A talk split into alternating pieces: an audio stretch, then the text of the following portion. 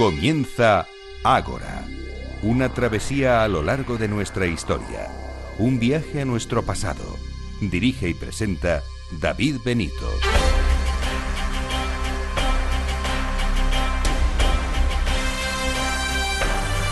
Muy buenas noches y bienvenidos a Ágora, la cita de Capital Radio con la historia. Nos reunimos un sábado más para aprender y disfrutar con la historia. Tomen asiento y escuchen con atención a los sabios de esta semana, que serán los siguientes.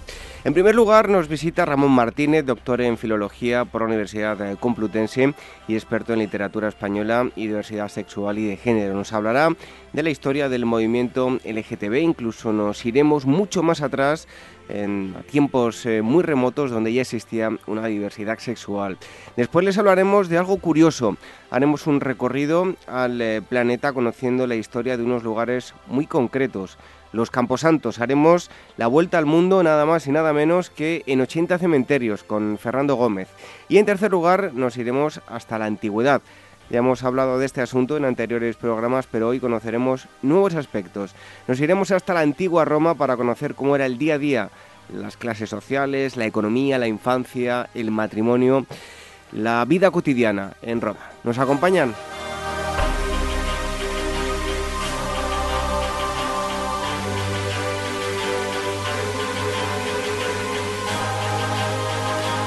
Además de a través de las ondas, nos pueden escuchar por medio de los podcasts en iVoox, en iTunes. Les invitamos, ya lo están haciendo, pero les invitamos a que lo hagan más aún todavía, que nos dejen comentarios y valoraciones tanto en iVoox, me gusta, como en iTunes con valoraciones de estrellas. Si son de 5, pues nos, nos encanta. Y hoy en iVoox eh, mandamos saludos, como siempre, a aquellos que nos eh, han dejado mensajes. Eh, y como otra semana más, el afinador Itobi, a Maiko y a Oscar eh, Peñalver. Eh, y también a todos aquellos que habéis dejado mensajes de forma anónima. Y en iTunes os damos nuevamente las gracias y os agradecemos vuestros comentarios y reseñas con, con estrellas. Os animamos a que nos dejéis más todavía, más reseñas y más comentarios. Sabemos por temas de estadísticas que son muchos los que descargan el programa y aún no nos han dejado reseñas, así que hay todavía mucha audiencia que nos puede escribir. Así que por favor, dejen la valoración, la valoración y así llegaremos a mucha más gente.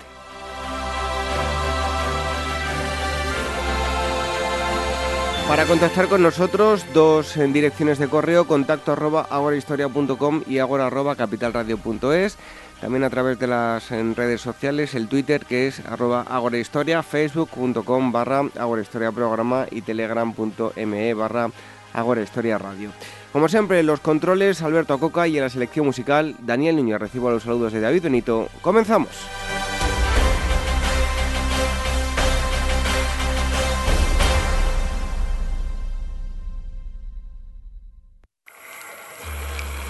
Historias de la prehistoria. Revive los grandes descubrimientos que nos han llevado a conocer quiénes somos y de dónde venimos. Lucy, el hombre de Neandertal, el hobbit de Flores y otros muchos ancestros. Historias de la prehistoria, un libro de David Benito, editado por la Esfera de los Libros.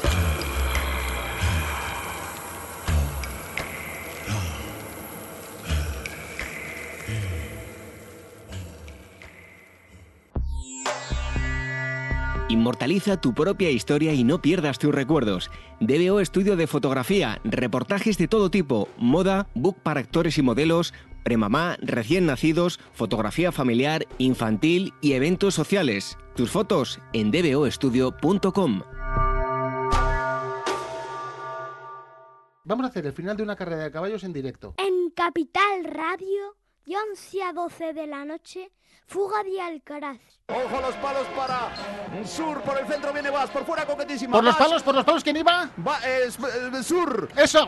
Por el centro Vas. ¿Por el centro iba? Vas. ¿Me decías que por los por fuera iba? Coquetísima, ojo. ¿Y por los palos iba? Eh, Sur. Lo Sur. digo para ir re- recordando. Sur, Vas, coquetísima. Sur, Vas, coquetísima. ¿Quién iba por los palos? Sur. ¿Por, por la coquetísima? Sur, Vas, coquetísima. Sur, Vas, coquetísima y gana Panchito. ¿A cómo están los ganchitos? A 0.50, un robo. Un robot. Un programa donde mi papá dice muchas tonterías. La verdad es que no había ninguna carrera, ¿eh?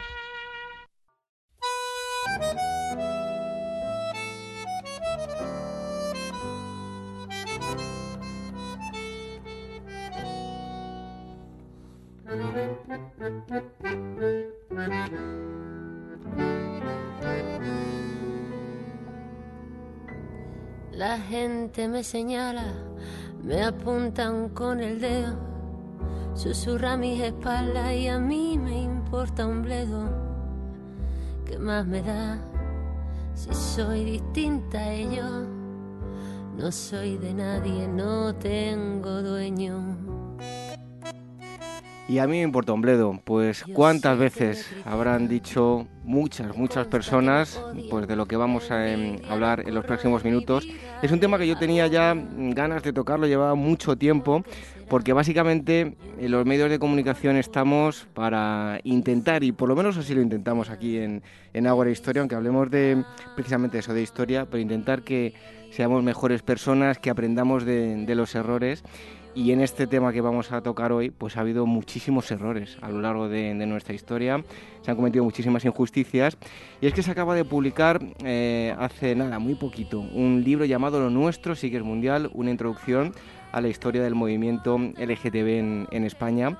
Y el autor es eh, Ramón Martínez, él es doctor en filología por la Universidad Complutense. Está editado por eh, la editorial em, Egales. Em, Ramón, muchísimas gracias por estar aquí con nosotros en Ágora. A vosotros por permitirme estar aquí, claro. Se ha resistido porque llevamos ya un tiempo contactando para, para que vinieras, pero finalmente te tenemos aquí con, con nosotros. Em, lo primero de todo, ahora vamos a entrar, felicitarte lo primero, porque es un estudio concienzudo este que has hecho. ¿Cómo está actualmente el colectivo LGTB en España, en el amplio sentido de la palabra, con respecto a otros países? Pues eh, yo creo que podemos decir que España es un país referente a nivel mundial en defensa de derechos LGTB. El avance que ha hecho nuestro país en tan poquito tiempo es digno de, recoger un libro, justo lo que hice. Eh, me parecía interesante que mientras que en otros países como Inglaterra, Francia, etcétera, la homosexualidad se despenalizara el año, en todos los años 60, en España lo hicimos 10 años después, pero conseguimos el matrimonio 10 años antes. Hemos sido un país muy, muy rápido en conseguir derechos, muy avanzados, pero todavía queda mucho por trabajar. En el mundo hay distintas formas de mm, perseguir la homosexualidad todavía. Hay todavía siete u ocho países que tienen pena de muerte. Y mientras hay otros muchos países que empiezan poco a poco a aprobar el matrimonio para personas del mismo sexo. Estamos en un proceso de transición y tenemos que seguir trabajando para que se solidifique eso, esa consecución de derechos y no haya vuelta atrás como pueden pasar ahora mismo en países como Rusia. Yo fíjate que hago una reflexión y, piensas en España qué es lo que mueve más, qué es lo que le gusta a la gente, el fútbol. Solo por estadística, alguien tiene que haber. Eh, curioso, ¿no? Que no haya ningún caso. La estadística siempre, la que más usamos, siempre dice que somos uno de cada diez, el 10% de la población. Y evidentemente en un partido de fútbol tiene que haber por lo menos uno por equipo casi. Y espectadores muchos. Exactamente. Hay, el problema del deporte es un complicado. Eh, llevamos mucho tiempo trabajando para que la ley contra la violencia en el deporte, que recoge eh, la lucha contra la homofobia, la haga efectiva. A día de hoy es impensable eh, un grito racista en un campo de fútbol y los eh, árbitros han llegado a parar partidos, etcétera, y poner multas, que es lo que tienen que hacer. Pero los gritos homófobos son constantes. Siempre, cada década, hay un futbolista al que se le llama maricón y es el futbolista al que todo el mundo insulta en el campo de fútbol. Hay que seguir avanzando para que, igual que otros colectivos, eh, otras etnicidades eh, tienen derechos garantizados, nuestra diversidad sexual y de género también tenga unos derechos mínimos, por lo menos, que sobre todo se nos respete nuestra dignidad. Yo creo que además eso no, tiene ningún sentido. Yo hace tiempo, y lo, puedo hacer el, símil ¿no? a, esto que estamos hablando, eh, escribí un artículo que hablaba de fútbol y arqueología, curiosamente, ¿no? Eh, hablaba de fútbol, eh, arqueología y mm, em, em, racismo. Venía a decir que cuando encuentran un esqueleto, no se sabe, por muy antiguo que fuese ese individuo, no sabemos si era negro, blanco, sabemos que era una persona. Por lo tanto, eh, la arqueología no distingue, eh, en, únicamente sabe que somos personas. Hay un caso muy curioso que lo suele empezar yo siempre que doy alguna clase o algo así sobre el tema. Es un yacimiento que se encontró creo que cerca de Viena y se, se, publicitó como el primer homosexual de la historia. Era unos huesos que correspondían a un varón, pero los, el ritual de enterramiento correspondía a una mujer. Entonces aquello se interpretó de mala manera como el primer homosexual cuando podía ser la primera persona transgénero o vete a saber. Corremos también muchas veces, y es una cosa que me preocupa como historiador de la cosa, el riesgo de trasladar a la antigüedad o a la antigüedad, a la edad media, moderna, etcétera, las categorías de pensamiento que tenemos hoy día. Eh, cuando hablamos de homosexuales en la Grecia antigua, por ejemplo, pues todo el mundo conoce los usos amorosos de la Grecia antigua, pero sería como si habláramos de microondas en el Paleolítico. Dice, bueno, hay cosas para calentar la carne, etcétera, porque es lógico, pero no podemos trasladar nuestras ideas. Pero evidentemente eh, la humanidad desde sus comienzos ha tenido una varianza muy habitual en la manifestación de la sexualidad y del género. Y solo hasta hace relativamente poco, al fin y al cabo, unos miles de años, ha sido cuando han empezado a introducirse algunas normas que prohibían determinadas conductas sexuales cuando queda casi evidente, y yo estoy convencido, que en nuestra época más antigua la sexualidad era algo completamente libre, igual que nuestros hermanos eh, simios la tienen igual de libre. Bueno, em, si hablamos de las primeras voces em, reivindicativas, ¿hasta cuándo tenemos que retroceder en el tiempo? Hay un, tópico y es que eh, todo el movimiento LGTB empezó en Stonewall hace, ahora va a hacer 50 años en, el 2019. Pero yo te pido que vayamos más atrás todavía. Ese es el topicazo y yo siempre digo que en el fondo es un mito fundacional, porque es importante tener mitos fundacionales, todos los movimientos sociales los tienen, pero las voces que han reivindicado la diversidad sexual han existido desde siempre. No hace falta la Grecia antigua, etcétera, porque es una cosa irse muy lejos, pero ya en el siglo XIX hubo un movimiento importantísimo, en Alemania sobre todo, que luchaba contra el párrafo 175, incluso antes de que Alemania se unificase, justo en ese problema era uno de los debates sobre la mesa. Cómo hacer un nuevo código penal para toda Alemania y qué hacer con el antiguo artículo 143 de Prusia, si se iba a seguir condenando la homosexualidad o no. Ahí nació el primer activista, que el año pasado hizo 50, 150 años de su salida del armario, eh, Ulrich se llamaba, que empezaba lo que hacía era mandar unos folletos a todos los juzgados donde se juzgaba a un homosexual para defender que él no estaba haciendo nada malo, que respondía a su naturaleza. Ese movimiento que es muy poco conocido y es a mí me parece mucho más interesante incluso de lo de hoy día, aquello era el romanticismo del siglo XIX, eh, era un movimiento de muy poquita gente luchando absolutamente sola contra todo el establishment. Este señor Ulrich eh, llegó a salir del armario, le diríamos hoy, en lo que sería el Consejo de Abogados de la época, defendiendo que esa legislación tenía que cambiar al final acabó exiliado. Pero justo después, pocos años después, un señor, Magnus Hirschfeld, fundó el Comité Científico Humanitario, el primer colectivo, como podemos entenderlo hoy, que fue puntero en Alemania y en todo el mundo. O sea, fue el gran activista internacional antes del nazismo. Pero claro, luego llegó el nazismo y todo aquello, se supone que mm, prendieron fuego a miles de libros y decenas de miles de archivos y documentación sobre todo el trabajo que habían hecho estos hombres. Bueno, em, hay una cosa que me ha llamado mucho la atención. Em, conocemos palabras gay, homosexual, otros términos que son eh, despectivos, pero hay un poeta em, muy cultivado y puesto en valor en los últimos años que metió un término que nunca yo, yo nunca había escuchado, que es epéntico, ¿no? ¿Por qué este término? A mí me gusta mucho, es una palabra que inventó Lorca para el, pequeño círculo homosexual, bueno, pero no tan pequeño, que había en la España del siglo XIX. Si hablamos de esos alemanes, eh, Alemania, Inglaterra, Francia, siempre tuvieron parte de su discurso reivindicativo. Y en España, la pobre España de la leyenda negra, siempre se ha dicho que, bueno, que aquí como no estaba penalizada expresamente la homosexualidad hasta la dictadura de Primo Rivera, no había esa necesidad de movimiento. Yo defiendo que sí, que personajes como Jacinto Benavente, que era bastante visible como homosexual, y luego tantos y tantos de la generación del 27, tuvieron que tener alguna relación, algún compromiso que hemos perdido o que no hemos querido recuperar, que es lo más posible. Es indignante que un premio Nobel como Benavente no estén publicadas sus cartas y seguro que en esas cartas hay un montón de información muy interesante. En todas las relaciones afectivas supuestamente amistosas, pero vete a saber, entre grandes políticos del 19, por ejemplo, eh, Emilio Castelar. Emilio Castelar y Lázaro Galdiano suele decirse que tiene una relación mucho más que amistosa, pero hay que saber recuperarla. Y esta gente del 27, absolutos genios, Lorca, Vicente, Alexandre, Cernuda, inventaron esta palabra, epéntico, que es la única palabra que hemos eh, generado como colectivo propia. Todas las demás palabras son heredadas de algún insulto, de alguna forma de entender la realidad un tanto particular, pero ellos inventaron epéntico para hablar del tema. Y al final habla de la epéntesis, la figura retórica que elimina algo de la oración y que hace referencia a esa idea del amor que no se atreve a decir su nombre, que estaba tan en boga en aquella época. Oye, has hecho una labor fantástica, has recopilado muchísima información. Em, hablabas de Lorca, ¿no? Eh, yo me intento poner en el lugar de vivir la, su sexualidad en aquella época, un tema muy complicado. ¿Cómo era eh, ser em, homosexual en, en la época de la Guerra Civil Española y en los primeros años del franquismo? Es justo ahí donde empiezan a aparecer las voces en España que defienden abiertamente eh, la cuestión homosexual. Eh, hasta el año 29, 28-29 no se había penalizado en España desde la Inquisición, no había una ley que prohibiera la homosexualidad. Había un montón de leyes, como siempre ha pasado, que bueno, el escándalo público, etcétera, abusos deshonestos, todas estas cosas, pero no había algo que expresamente penalizara la homosexualidad.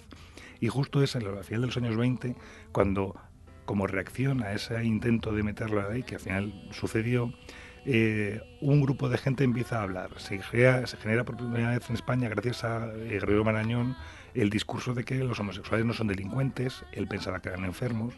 Al fin y al cabo es un avance, no vas a la cárcel, bueno, vas al médico, ya es un, paso adelante. ¿no? En aquella época Marañón era el absoluto defensor de los derechos homosexuales, aunque hoy lo entendamos como una persona un poco carca, pero bueno. Y en torno a ese movimiento, pues se podía ser de alguna manera un poquito visible. Empiezan a publicarse, sobre todo en la República, Javier Morata, un editor, empieza a publicar un montón de textos sobre temas sexuales que por primera vez en España hacen hablar a la gente de sexualidad de una forma bastante libre e informada. Se habla de prostitución, se habla de heterosexualidad, del amor libre, eh, de homosexualidad, de lesbianismo, incluso algunos avances sobre transexualidad. Es un momento muy interesante para hablar mucho del tema. Pero claro, luego llegó el golpe de Estado y la guerra civil y Lorca cayó el primero. Lorca siempre se dice, nunca se sabe por qué lo mataron exactamente, es, la gran obsesión de Ian Gibson. Eh, ¿Por qué murió Lorca? ¿Por qué lo mataron? Eh, por rojo, por poeta, por maricón. Pero hay que entender que, igual que Wilde cuando fue apresado en Inglaterra, dice la leyenda que un montón de homosexuales salieron corriendo de Inglaterra hacia Francia y España, eh, la muerte de Lorca es un símbolo de lo que iba a pasar en España. Justo empieza la, acaba la guerra civil y en el año 54 la ley de vagos y maleantes incorpora por primera vez la homosexualidad como una falta que te lleva a la cárcel. En España hubo un campo de concentración en la colonia agraria de Tefía, en las Islas Canarias, donde varias personas fueron internadas siendo homosexuales para hacer trabajos forzados. Y luego ya en el año 70, cuando el resto del mundo empezaba a despenalizar la homosexualidad, en España se hizo una ley de peligrosidad social que absolutamente mm, brutal, que te llevaba a la cárcel simplemente por parecer un homosexual que podía llegar a cometer un delito. Hablabas del 70, pues yo te voy a preguntar por el 69, ya nos lo mencionabas antes, 28 de junio de este año, 1969, bar eh, Stonewall Inn en Nueva York, ¿qué ocurre y qué supone para el movimiento? Había desde finales de la Guerra Mundial, había empezado a aparecer algunos colectivos muy eh, tímidos, porque estaban en, Estados Unidos en medio del macartismo, era muy difícil hacer nada. Eh, se fundó la Matashin Society y luego años después las hijas de Bilitis, la parte lésbica, que lo que defendían era el 4 de julio, el Día Nacional de Estados Unidos, hacían manifestaciones para reivindicar que también eran ciudadanos, pero no tenían todos los derechos. Ese movimiento que hoy parece muy lejano, eh, muy bien pensante, si puede decirse, eh, empezó a conseguir algunos derechos que hicieron posible que el año 69 hubiera un sustrato sobre el que reivindicar, hay que reconocer todo lo que vino de antes, no, no nació el movimiento de la nada. Y justo ese 28 de junio de 69 fue una de las muchas revueltas que hubo en aquella, época, el 66-67 también hubo en Estados Unidos, pero aquella fue la definitiva. Eh, había muerto días antes, unos días antes, Judy Garland, y dicen algunos que estuvieron allí que a lo mejor ese sentimiento de velatorio hizo que dijeran basta ya. Llegó la policía, hace una redada y un grupito de gente que estaba allí, un grupito de gente en un bar bastante abyecto. El Stonewall era el sitio, un sitio que diríamos que es lo peor. Empezaron a responder respondieron, salieron apresadas, eh, salieron a la calle, empezaron a tirar monedas a la policía, eh, evidenciando que cobraban muchos sobornos. Después de las monedas vinieron eh, parquímetros, después de los parquímetros vinieron adoquines y se estableció una batalla campal que duró tres días. Hay ya dos películas que hablan del tema, bastante interesantes, muy hechas comerciales casi, para que la entendamos bien, pero a partir de ahí empezaron a hacer otra forma de ver el movimiento hay que tener en cuenta eh, que los activistas anteriores ayudaron mucho a establecer unas bases y empezaron a fundarse colectivos que ya no hablaban de la despenalización de la homosexualidad, sino simplemente buscaban, y eso es lo interesante de los años 70, como en España en nuestra transición, una revolución sexual absoluta, que cambiara toda la forma en que entendemos el deseo y la sexualidad para que fuera libre de verdad. Eso duró poco, porque las locuras revolucionarias muy pronto pronto se atemperan, pero poco a poco empezaron a hacer otro movimiento. A partir de ahí, un poquito más calmado, eh, la Gay Activist Alliance, y de ahí empezaron a surgir poco a poco por todo el planeta activistas y activistas que fundaron colectivos ya en esa segunda ola, le llamo yo, del movimiento, que empezó a exigir derechos en clave gay, ya se había utilizado esa palabra, gays y lesbianas. Eso eh, fuera de España, pero en España eh, nos hablabas que había un pequeño retroceso cómo y cuándo nace el, movimiento gay eh, durante el franquismo. Pues justamente fue la ley de peligrosidad, y además que yo creo que es una, es una película de espías, al fin y al cabo, lo que pasó en España. No hay que olvidar que en España teníamos una dictadura fascista, la única dictadura fascista que quedaba en Occidente, y que en ese contexto un señor y un amigo suyo, Armand de Fluvia y francés, empezaron a decir que bueno que habían leído por la prensa extranjera que había pasado en Stonewall, la revista Arcadie, que es el colectivo y revista que funciona en Francia, y cuando se hizo pública la intención de la ley de social, empezaron a solicitar ayuda internacional y llegaron cientos de miles de cartas a las cortes franquistas. En el debate de las cortes franquistas es muy interesante y hasta divertido ver cómo los procuradores en corte se sorprenden de ¿por qué nos llegan estas cartas? ¿Qué está pasando? Descubren la revista que habla de ello en Francia eh, y quedan un poquito impactados. Esa fue la primera victoria, porque la ley original eh, pretendía penalizar a todos los homosexuales y consiguieron que cambiara a solo aquellas personas que cometen actos, en plural, de homosexualidad. Se había relajado un poco, aunque era una victoria absolutamente pírrica. ¿Qué pasa? Que con tantas cartas, tanto movimiento, había generado una conciencia social y de ahí pudo nacer el Movimiento Español de Liberación Homosexual, el MEL, el primer colectivo español eh, fundado por Armand de Fluvián. Y ahí empezó, evidentemente, una lucha en la clandestinidad con una revista Gois que se imprimía en Barcelona y había que llevar, traspasando la frontera en un coche casi de incógnito, hasta Perpiñán para desde que de allí fuera, volar hasta París y desde París pudiera llegar junto a la revista Cadí a todos los hogares, a 187 hogares en España, eh, donde podían leer poco a poco las primeras reflexiones del movimiento gay en el Estado español. Em, seguimos avanzando en el tiempo. Hay mm, algo que me ha llamado mucho la atención, ¿no? En la redacción de la Constitución española, el Partido Comunista presenta una enmienda para que no se mm, califique como peligrosos a los que textualmente leo, em, a los que realicen actos de homosexualidad. ¿Cómo evoluciona todo este asunto? Eh, toda la reivindicación del año 70 se fundamentaba en que había que acabar con la ley de peligrosidad. Era un, objetivo claro, o sea, somos ilegales, tenemos que empezar a, por lo menos, ser legales, ya es un avance importante. Entonces, ¿qué pasó? Que la ley de peligrosidad no solo atacaba a las personas homosexuales, también bueno, eh, perseguía a toda persona que se apartara de la corrección franquista de cómo ha de ser un ser humano. El Partido Socialista eh, propuso, en medio del debate constitucional, una enmienda para retirar algunos artículos de la ley y el Partido Comunista fue el que dijo, bueno, pues ya que estamos también aportamos este. El debate parlamentario es curioso porque no se habla en ningún momento de la homosexualidad y hay un follón increíble, fue costa entenderlo, porque el primer gobierno de UCD intenta, bueno, posponer el tema diciendo que algún día aparecerá un código penal nuevo que estaban preparando, que es el código penal del año 95, casi 20 años después. Eh, entre unas cosas y otras se despenaliza la homosexualidad y en el año 78 nos encontramos con que a finales, el 26 de diciembre de 78, en España deja de ser ilegal ser homosexual. Ya puedes practicar una sexualidad libre. Eso tuvo una parte buena, que era que el movimiento había conseguido su primer gran objetivo, y una parte mala, que mucha gente pensó que ya estaba todo hecho. y fíjate lo que nos quedaba por hacer todavía.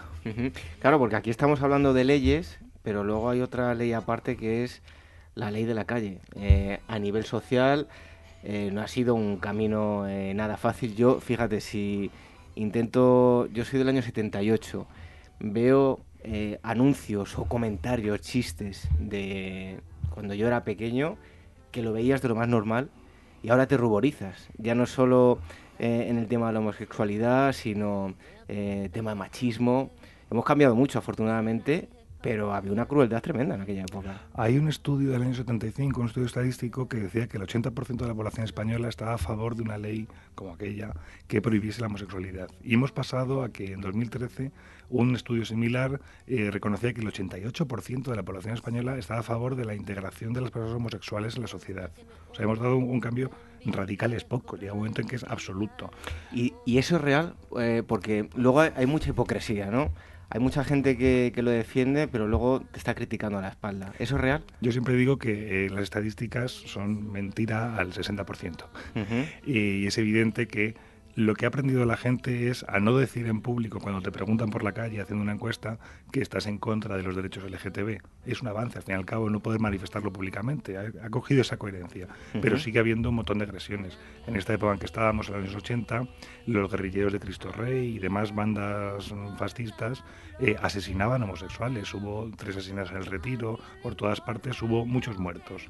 En, en España los últimos muertos que conozcamos fue en los años 90, la transexual Sonia y Mariano en, la Casa Campo en Madrid, ha habido, sigue habiendo violencia.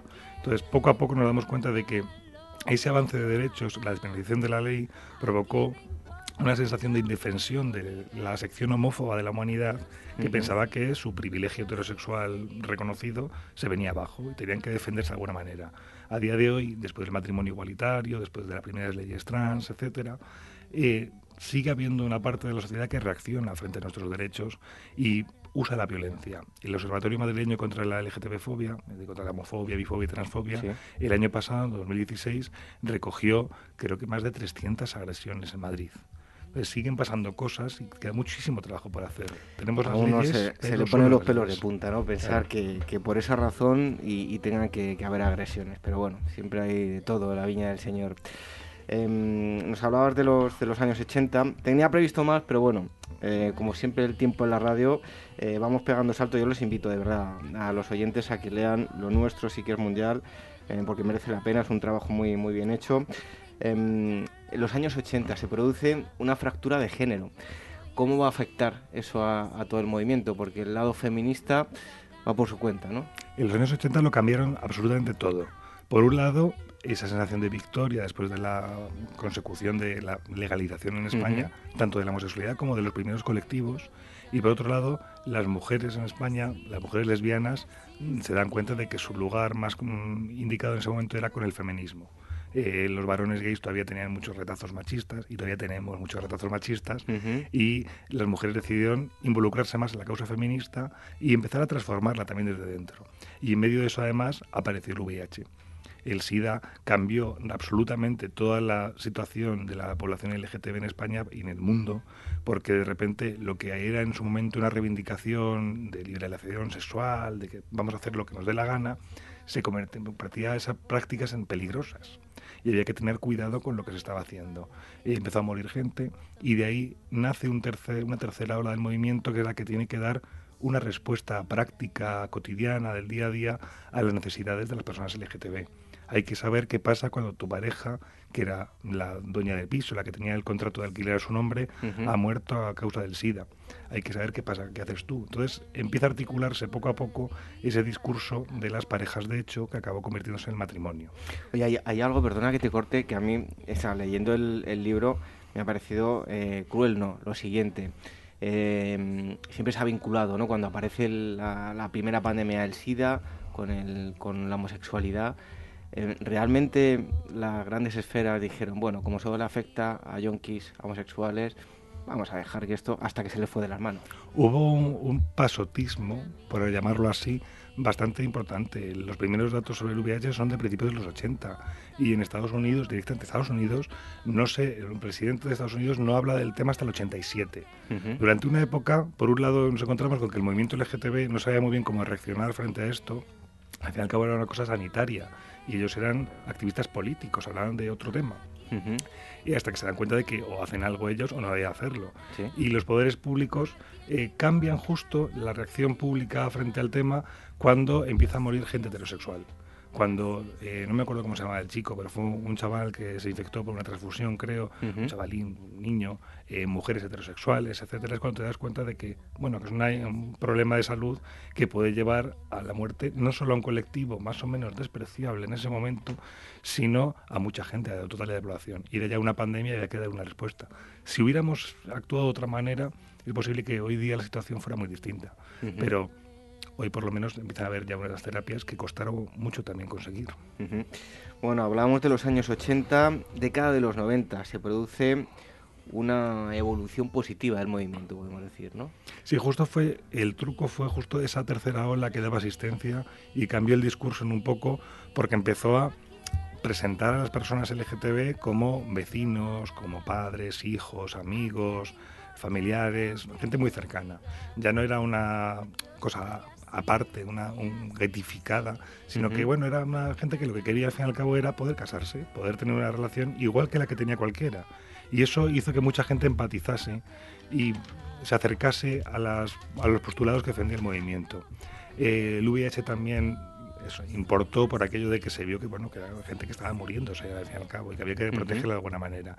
Y luego, esos años 90, los medios empiezan a hacernos caso, que fue lo más importante de todo.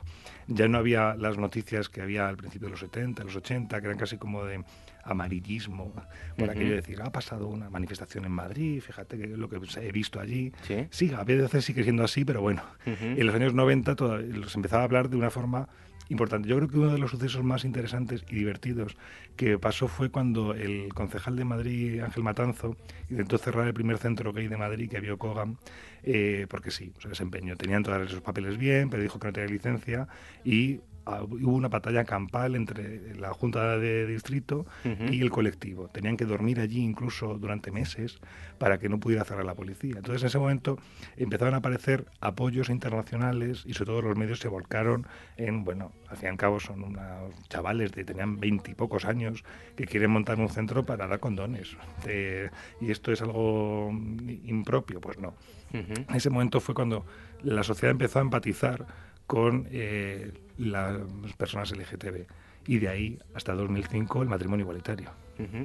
Bueno, el matrimonio igualitario hubo también políticos que intentaron que no se produjese esa aprobación eh, y finalmente, bueno, se dio un, paso, como decías tú, mucho antes que en otros países, ¿no? Pese al retraso ese que llevábamos. Sí, sí, o sea, ya veníamos con retraso, pero al fin y al cabo lo conseguimos muy pronto. España fue el tercer país en aprobar el matrimonio, pero fue el primer país del mundo en aprobar al mismo tiempo matrimonio y adopción.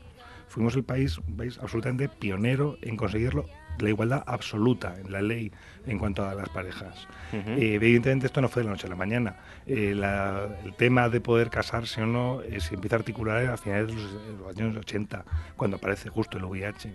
Primero hubo una gran batalla por la ley de parejas, porque se pensaba que el matrimonio era imposible. ¿Y qué pasa? Pues que después de 10 años hablando de parejas, de hecho, eh, los medios no sabían muy bien cómo hablar de eso, al final acaban diciendo los gays quieren casarse.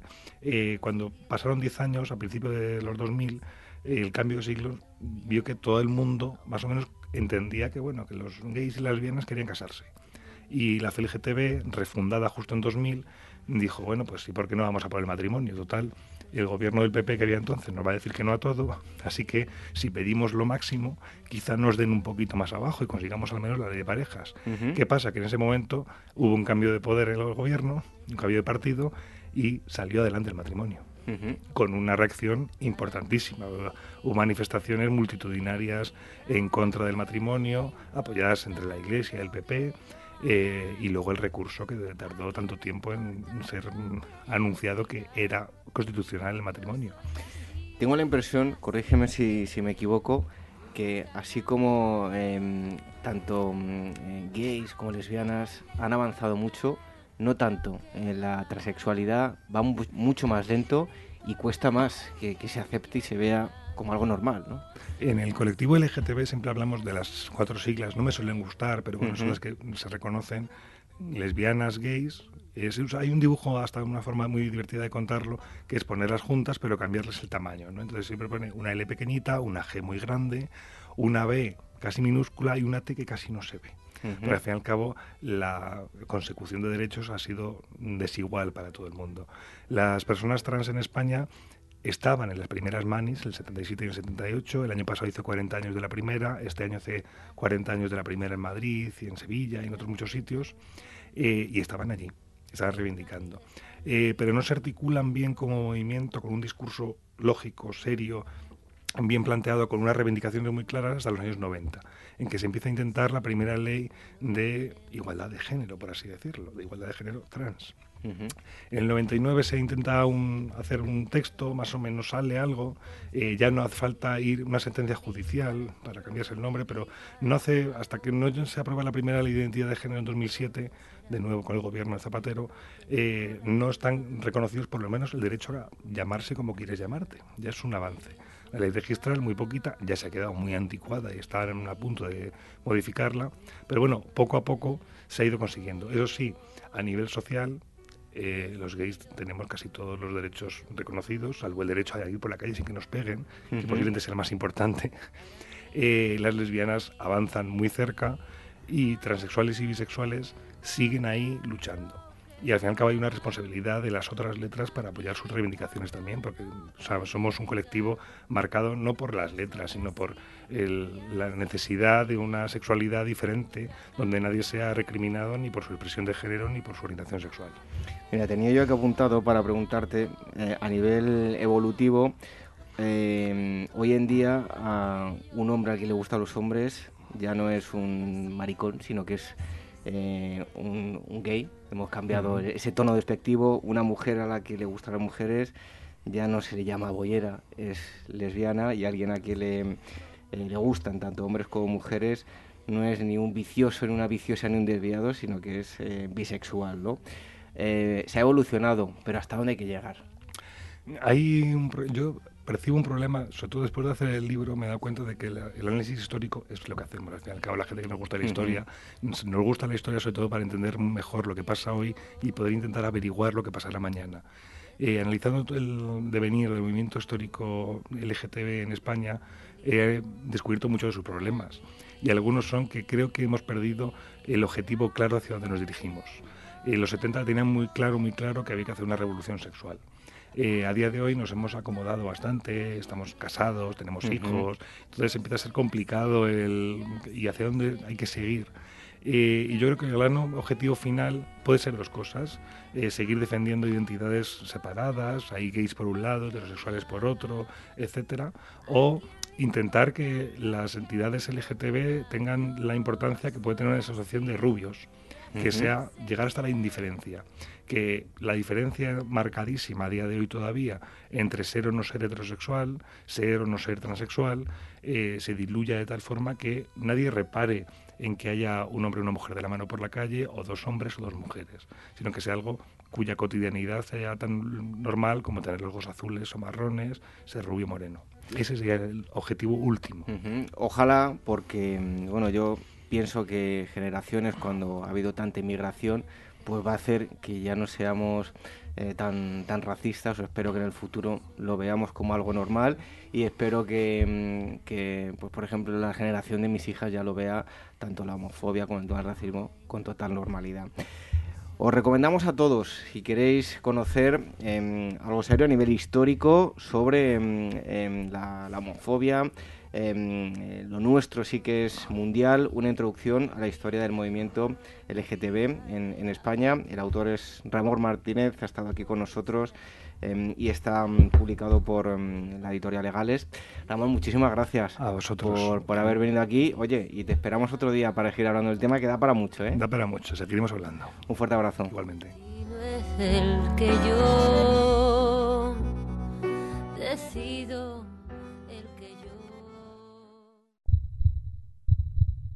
Escucha el latido de los mercados en Capital Radio. Luis Vicente Muñoz los despierta cada mañana a las 9. Laura Blanco los cierra cada tarde a las cinco y media. A Luis Vicente Muñoz le gusta ir por delante. Laura Blanco es la reina de las tardes de radio y bolsa. Escucha cada día aquí a la pareja más innovadora de la radio económica.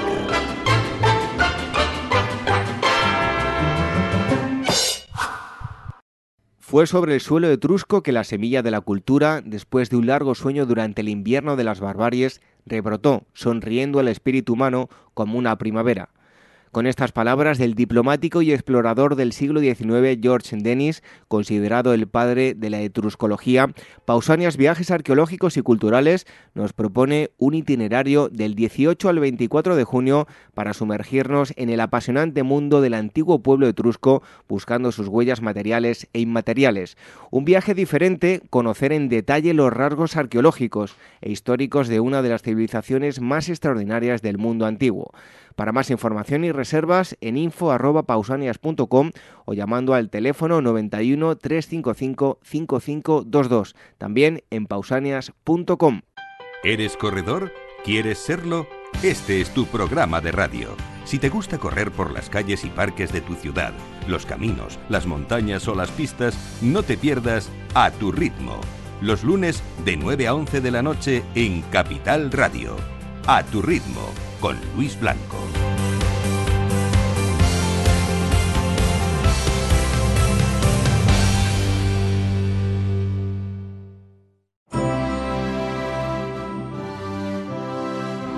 ¿Eres actor o modelo y necesitas un book profesional o simplemente quieres tener unas fotos de estudio? En DBO Estudio de Fotografía hacen tus sesiones a medida. Toda la información en dboestudio.com.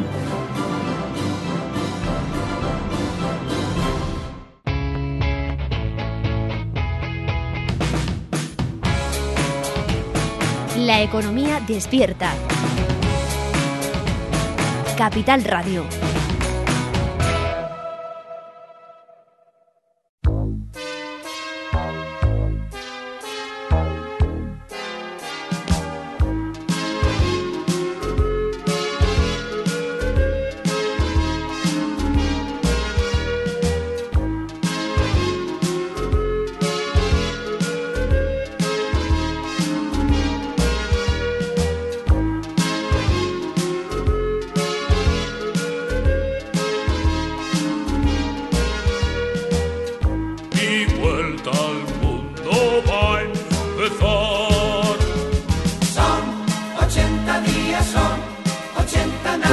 Yo no sé a ustedes, pero a mí me traen unos recuerdos fantásticos. Aquellos domingos por la tarde donde veía eh, esta serie de Willy Fogg, La Vuelta al Mundo en 80 días, que estaba inspirado en el fantástico libro de, Julio Verne. ¿Y por qué eh, comenzamos esta entrevista con, con esta canción? Bueno, de una forma graciosa porque les vamos a hablar, como ya decíamos en la presentación, no de mm, 80, o sea, la vuelta al mundo en 80 días, sino la vuelta al mundo en nada más y nada menos que 80 cementerios. Así que nos ponemos un poco más serio y damos la bienvenida a Fernando Gómez, él es eh, escritor, ha escrito eh, nueve novelas y eh, este libro que acaba de publicar con Luciérnaga.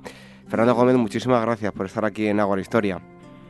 Pues yo encantado de estar con vosotros, pero no vamos a ponernos serios, no, no necesariamente un cementerio de ser una cosa seria, o sea que vamos a tomarlo con, con el buen humor que has empezado poniéndonos la música de Willy Fogg y, y también decir que este, este título es homenaje al, al autor de La Vuelta al Mundo en 80 días, eh, porque el libro comienza, el primero de los cementerios es el cementerio de Amiens, que es donde está enterrado eh, Julio Verne. Bueno, eh, evidentemente era un poco broma eso de ponernos serios, era para, para No, cambiar no, no, de una música a otra. Y precisamente sobre ese eh, cementerio te quería preguntar, eh, Fernando. Eh, bueno, estuviste en la, en la, mm, eh, tumba de, de Julio Verne. Eh. Descríbenos cómo es esa tumba que él quiso Pues, que, que tuviese una, una estética muy particular, ¿no? No, además es, eh, es difícil de explicar, muy difícil de explicar. Es una es una sepultura mejor verla hoy en día que tenemos, gracias a Dios, esos mecanismos que son Internet, que son Google, que, que tenemos tanto a nuestro a nuestra mano, podemos verlo. Yo le recomendaría que se pusieran en Google, pusieran tumba de Julio Verne y la vean. Yo lo puedo explicar, pero vista, cada uno encontrará eh, sus particularidades. Es una tumba, la curiosidad que tiene la primera es que eh, la diseña el propio Julio Verne, o sea, en vida Julio Verne le dice a un amigo suyo que es escultor, a Dominic Roth, dice, eh, quiero que me hagas esta tumba, eh, esta sepultura en la cual yo estoy saliendo de la tierra, estoy señalando hacia el cielo y y según los estudiosos, eso no, no se sabe si lo dijo o no Julio Verne, según las personas que han ido a analizarlo, en un equinoccio marca la sombra de su dedo marca la fecha de nacimiento y en el otro equinoccio marca la fecha de su muerte. Es una de las más bonitas, para mí, sepulturas que existen en todo el mundo. En ese, en ese recorrido, por ese amplio recorrido de 80 cementerios, con más de 300 historias dentro incluidas, es una de las más bonitas de tumbas. Bueno, ahora vamos a ir hablando de diferentes cementerios, pero lo primero de todo, ¿por qué un libro de cementerios? ¿Por qué, eh, eh ¿Qué te llevó a hacer un libro así? Por dos cosas. La primera, porque ya uno se cansa de que todos escriban lo mismo sobre lo mismo y, hay algunos temas que nadie ha escrito. Entonces, eh, yo había, me había fijado de que el cementerio no se había escrito nada y dio la casualidad que también haciendo yo un programa de radio eh, me pidieron una colaboración de unos 10 minutos y, yo decidí el primer día, si no recuerdo más, si fue con Père Lachaise, con el cementerio de Père Lachaise, hablar de él. De, tuvo tanto éxito que dije, bueno, vamos a continuar esta línea y vamos a buscar otro. Entonces busqué Hitgate, eh, después fue Graveyards, eh, hubo una serie de, cementerios que yo tenía constancia de ellos, había visto la mayoría, en que me parecían interesantes las historias que contenían dentro, eh, los sarcásticas, los humorísticas, eh, los epitafios. Entonces, a partir de entonces fui acumulando, hice 12 capítulos para la radio y entonces en ese momento paré, eh, ofrecí mi idea a la editorial, les gustó, entonces ya escribí los 80 cementerios que, que están ahí presentes en el libro. Fernando, ¿no crees que eh, la costumbre de, enterrarse que lleva presente con nosotros desde tiempos remotos, pero con el paso de los años eh, va a disminuir muchísimo el número de personas, sino que vamos a ser mucho más incinerados que enterrados? Sí. Bueno, primero es por el espacio. El espacio siempre es limitado. El espacio, eh, los cementerios ya no pueden dar más de sí, tienen que estar, sí, lógicamente al final a todos nos acaban quemando. Eh, cogen los huesos, los sacan, lo meten en el osario y después ahí se va acumulando eh, o chafando o quemando. Entonces, va, va, cambiando de la forma de enterramientos, igual que, que si, si vamos a Atapuerca, que también saco como, como cementerio el de Atapuerca, vemos que en el principio de los tiempos ya la gente eh, reservaba un espacio para los fallecidos. Ahí se ha descubierto por una serie de detalles que eran enterramientos eh, funerarios. Pero sí, cada día está más... Eh, más el pensamiento de, de, de, hacerlas, de, de quemarse, de incinerarse, pero claro también porque la cultura religiosa ha cambiado. Eh, Fernando, yo eh, hablabas de, la cima de los huesos, ¿no? Tenía yo previsto mm, hacer ese salto, eh, preguntarte por el final del, libro para luego regresar. Yo tengo una vinculación muy especial con, la prehistoria. a mucha gente le da miedo enfrentarse a ella porque es bastante desconocida, pero la visita a Tapuerca, yo siempre la recomiendo a los yacimientos, es algo especial, ¿verdad? Es, es, es, una maravilla. Es, eso que hemos visto en las películas, esas excavaciones que veíamos y decíamos, ¡ay, qué, maravilla eso! Es, y ahí estamos acercándonos a nuestros principios, a, a ese primer momento, al momento en que eh, nuestra raza empieza a evolucionar y a funcionar. Es ese, ese punto de partida que lo tenemos muy olvidado. Hemos, hemos ido en beneficio de otro tipo de culturas posteriores, como es la egipcia, y hemos perdido ese acercamiento a, a, nuestro, al inicio del mundo y de la raza humana. Em, Abelardo y Eloísa, cementerio de oh. Em, Père Lachaise. Cuéntanos la historia. Bueno, Père Lachaise es el famosísimo cementerio de, de París eh, y la historia viene, eh, y, viene a ese cementerio en particular, porque nadie quería ir, nadie quería eh, ser enterrado extramuros, nadie quería salir de la ciudad de, de París para ser enterrado, cosa que hoy en día está en pleno centro, Père está, en pleno centro, pero nadie quería, quería salir a que le enterraran allí. Entonces, muy listos que fueron ellos, bueno, vamos a bueno, no inventar, sino vamos a traer una serie de personajes famosos que los enterremos allí y la gente quiera enterrar. Entonces aparecen Abelardo y Eloísa. Abelardo y Eloísa están dentro de la literatura francesa en, lo más alto, sobre todo las cartas de amor, de eh, que, el intercambio de cartas de amor entre ellos. Eh, es un teólogo del siglo XI, Abelardo, el cual se enamora de una, de, de una de las mujeres más listas de aquella época. Entonces se enamora, pero ella no es que le repudie, sino que no quiere estar con él porque sabe que si se casan pues resulta que él pues, ya no puede ser teólogo y él tenía una gran carrera de teólogo. Entre medio hay una historia de, una serie de rencillas que hay y al final eh, los separan. El uno eh, acaba muriendo separado, la una eh, en un convento y el otro continuando su, su, labor de teólogo. Entonces, cuando los reúnen, a, los dos, a esas dos personas, los llevan al Père Lachaise y entonces a partir de entonces es cuando todo el mundo quiere ser enterrado al lado de esos, de esos personajes. Porque es que a ver, el Père Lachaise, yo siempre lo recomiendo, lo tenemos a, a, de piedra, no nos engañemos que hoy, hoy en día 1.200, 1.300 kilómetros, que puede ser lo que separa Barcelona de, de París, o, o 1.600 o 1.700 que puede ser de Madrid, es, es relativamente cerca, son dos horas de viaje en avión o dos horas y media eh, Lachaise es el cementerio con más famosos por metro cuadrado. Es, es tremendo. Vas caminando por allí y vas a ver tumbas de, de, personajes, ya no solo de la cultura francesa, de la cultura mundial. Te puedes encontrar a Jim Morrison de los Doors, de Doors, te vas a, te vas a encontrar a Oscar Wilde, así continuamente. Vas a estar encontrando personajes eh, de, de, fama y, y relevantes en la historia universal. O sea que un primer paso puede ser el acercarse al Pedro de ya como, como uno de los grandes cementerios. Otro es decir, bueno, voy al de mi pueblo o voy al que tengo al lado de casa y me va a sorprender lo que voy encontrando si tengo la capacidad de ir mirando a las tumbas, los pequeños detalles, las fotos del personaje que está enterrado, alguno que otro eh, epitafio. Pues, son jardines. y otra opción es visitar un cementerio de perros, como en Francia que lo hay, ¿verdad? Sí, sí, sí, sí. Pero hay algunos, bueno, hay bastantes ya. Eh, aquí en la zona de Barcelona tenemos tenemos alguno, en Madrid intuyo que también. Pero este, es, eh, por ser el primero, es el más es el más popular y por los huéspedes que tiene. Tiene los huéspedes de, de, un altísimo nivel. El, uno de ellos es, es Barry, que era un, un San Bernardo que, que, falleció rescatando a una persona y entonces pues está enterrado allí. Es una historia dramática la de la, eh, cómo muere el perro, eh, cómo muere Barry, o sea que esa, les emplazo a que lo lean en el libro, y la otro, y el otro personaje es Rintintín, Rintintín, el primero de los Rintintín que hubo, porque hubieron treinta y tantos que, fueron haciendo películas, pero el primero, el de los, el, el que es eh, llevado desde, desde la zona de Francia a los Estados Unidos por, por era, era un cachorro que empezó a coger popularidad en, en Estados Unidos y cuando falleció su dueño eh, lo quiso enterrar en, en París, en, en, ese cementerio de Champs, eh, en Asnières-sur-Seine.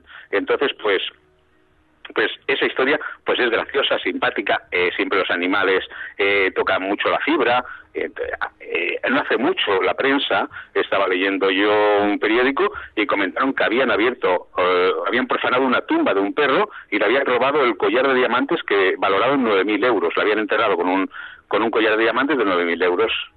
Madre mía. Bueno, ¿hay, algo, Fernando, que caracterice a, cada cementerio de un determinado país o continente? O si estuvieras en, algo, sí, si estuvieras en algún sitio concreto, eh, dirías, es que me encuentro aquí. Mm, no, es eh, cada uno funciona con, su religión. Eh, las religiones marcan muchísimo la, forma de enterramiento. Muchos de los eh, cementerios que no se tenía idea se han descubierto eran judíos por la colocación de, del cadáver, con la planta de los pies señalando hacia Jerusalén para el día de la resurrección, el día que, los muertos vuelvan a, la vida, se ponga de pie y lo primero que vea fue sea el templo de Jerusalén y, y se dirige hacia allí.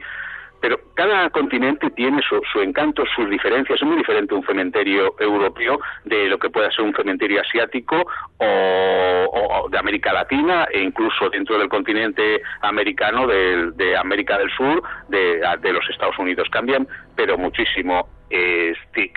todos tienen sus detalles, lo que no he querido repetir historias porque hay muchas historias que, que rozan un poco que sean eh, la invención popular entonces eh, hay un hay, hay algo común que dices, bueno, no, no voy, no voy a hablar tanto de, perros que, que, se han puesto al lado de las tumbas de sus, de sus dueños, porque hay constancia en muchísimos eh, cementerios de que, los de que los perros se han puesto durante años al lado de las, de las lápidas de, de sus dueños.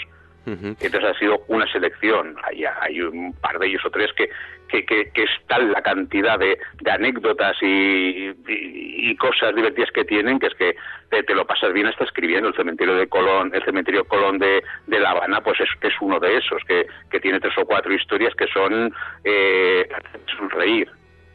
Y así, y así todo yo me he encontrado, como decías tú, historias que rozan la leyenda, que rozan no, que, que tienen muchas leyendas. Me he encontrado con la misma historia en Guadalajara y en el pueblo de en Guadalajara, México y en el pueblo de mi padre. O sea que mm, a lo largo de, y ancho del planeta seguro que, coinciden mucho las, leyendas urbanas coinciden muchísimo, porque el ser humano tampoco es que se diferencie excesivamente uno de otro.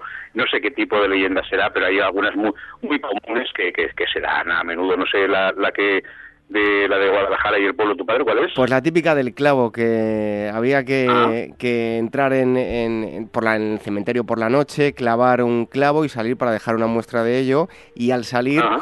Eh, bueno, el, chico no salía, vieron que se había, a la mañana siguiente vieron que se había muerto y es que se había pillado la capa con su clavo, se pensaba que lo ah, estaban tirando y le daba un infarto. En, casi todos.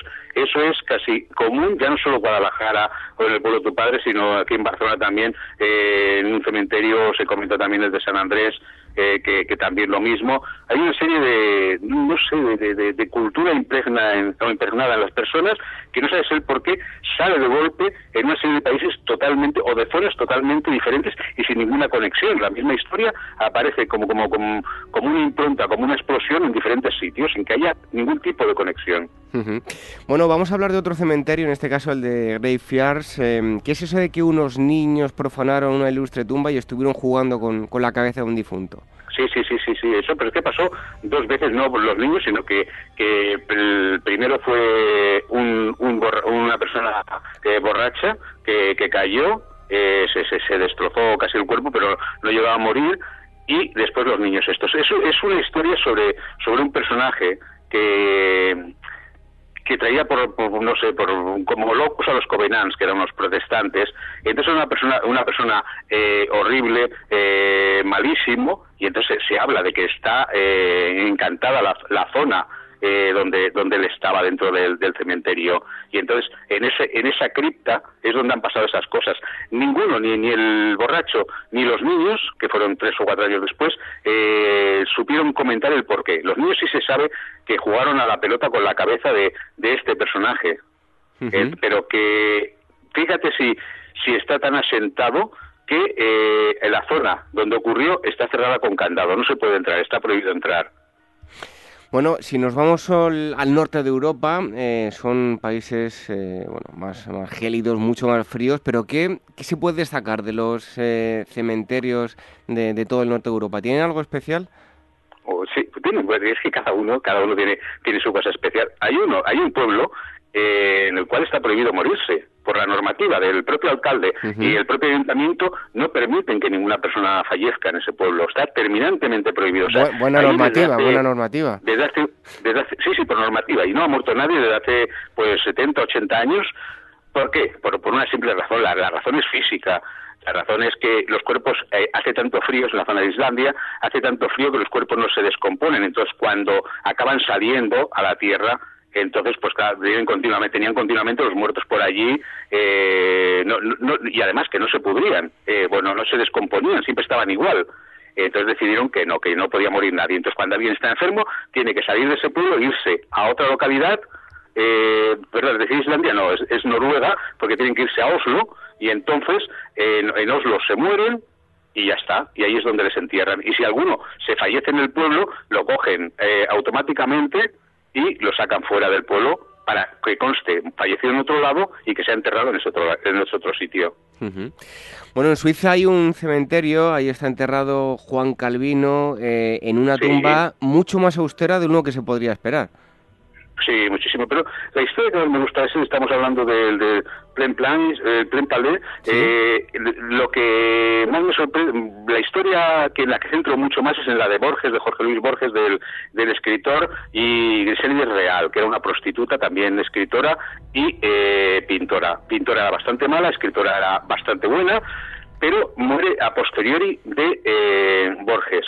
Donde está enterrado Borges, eh, María Kodama, que se casa por poderes con Borges, cuando ve que van a enterrar allí a una prostituta, lo llevó a juicio y todo. Él no quería que su marido estuviera enterrado al lado de la prostituta y el mismo Sauce, el Sauce Llorón les dé la sombra a los dos.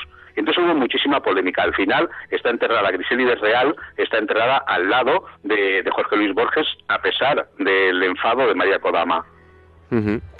Em, ya que estamos hablando de cementerios y gente que los pueda visitar, nos hemos ido a, zonas muy lejanas, pero nos vamos a centrar ahora en un eh, lugar español, en Montjuïc. ¿Qué tiene de especial ese cementerio que hasta el escritor Hans Christian Andersen habla de él en uno de sus libros?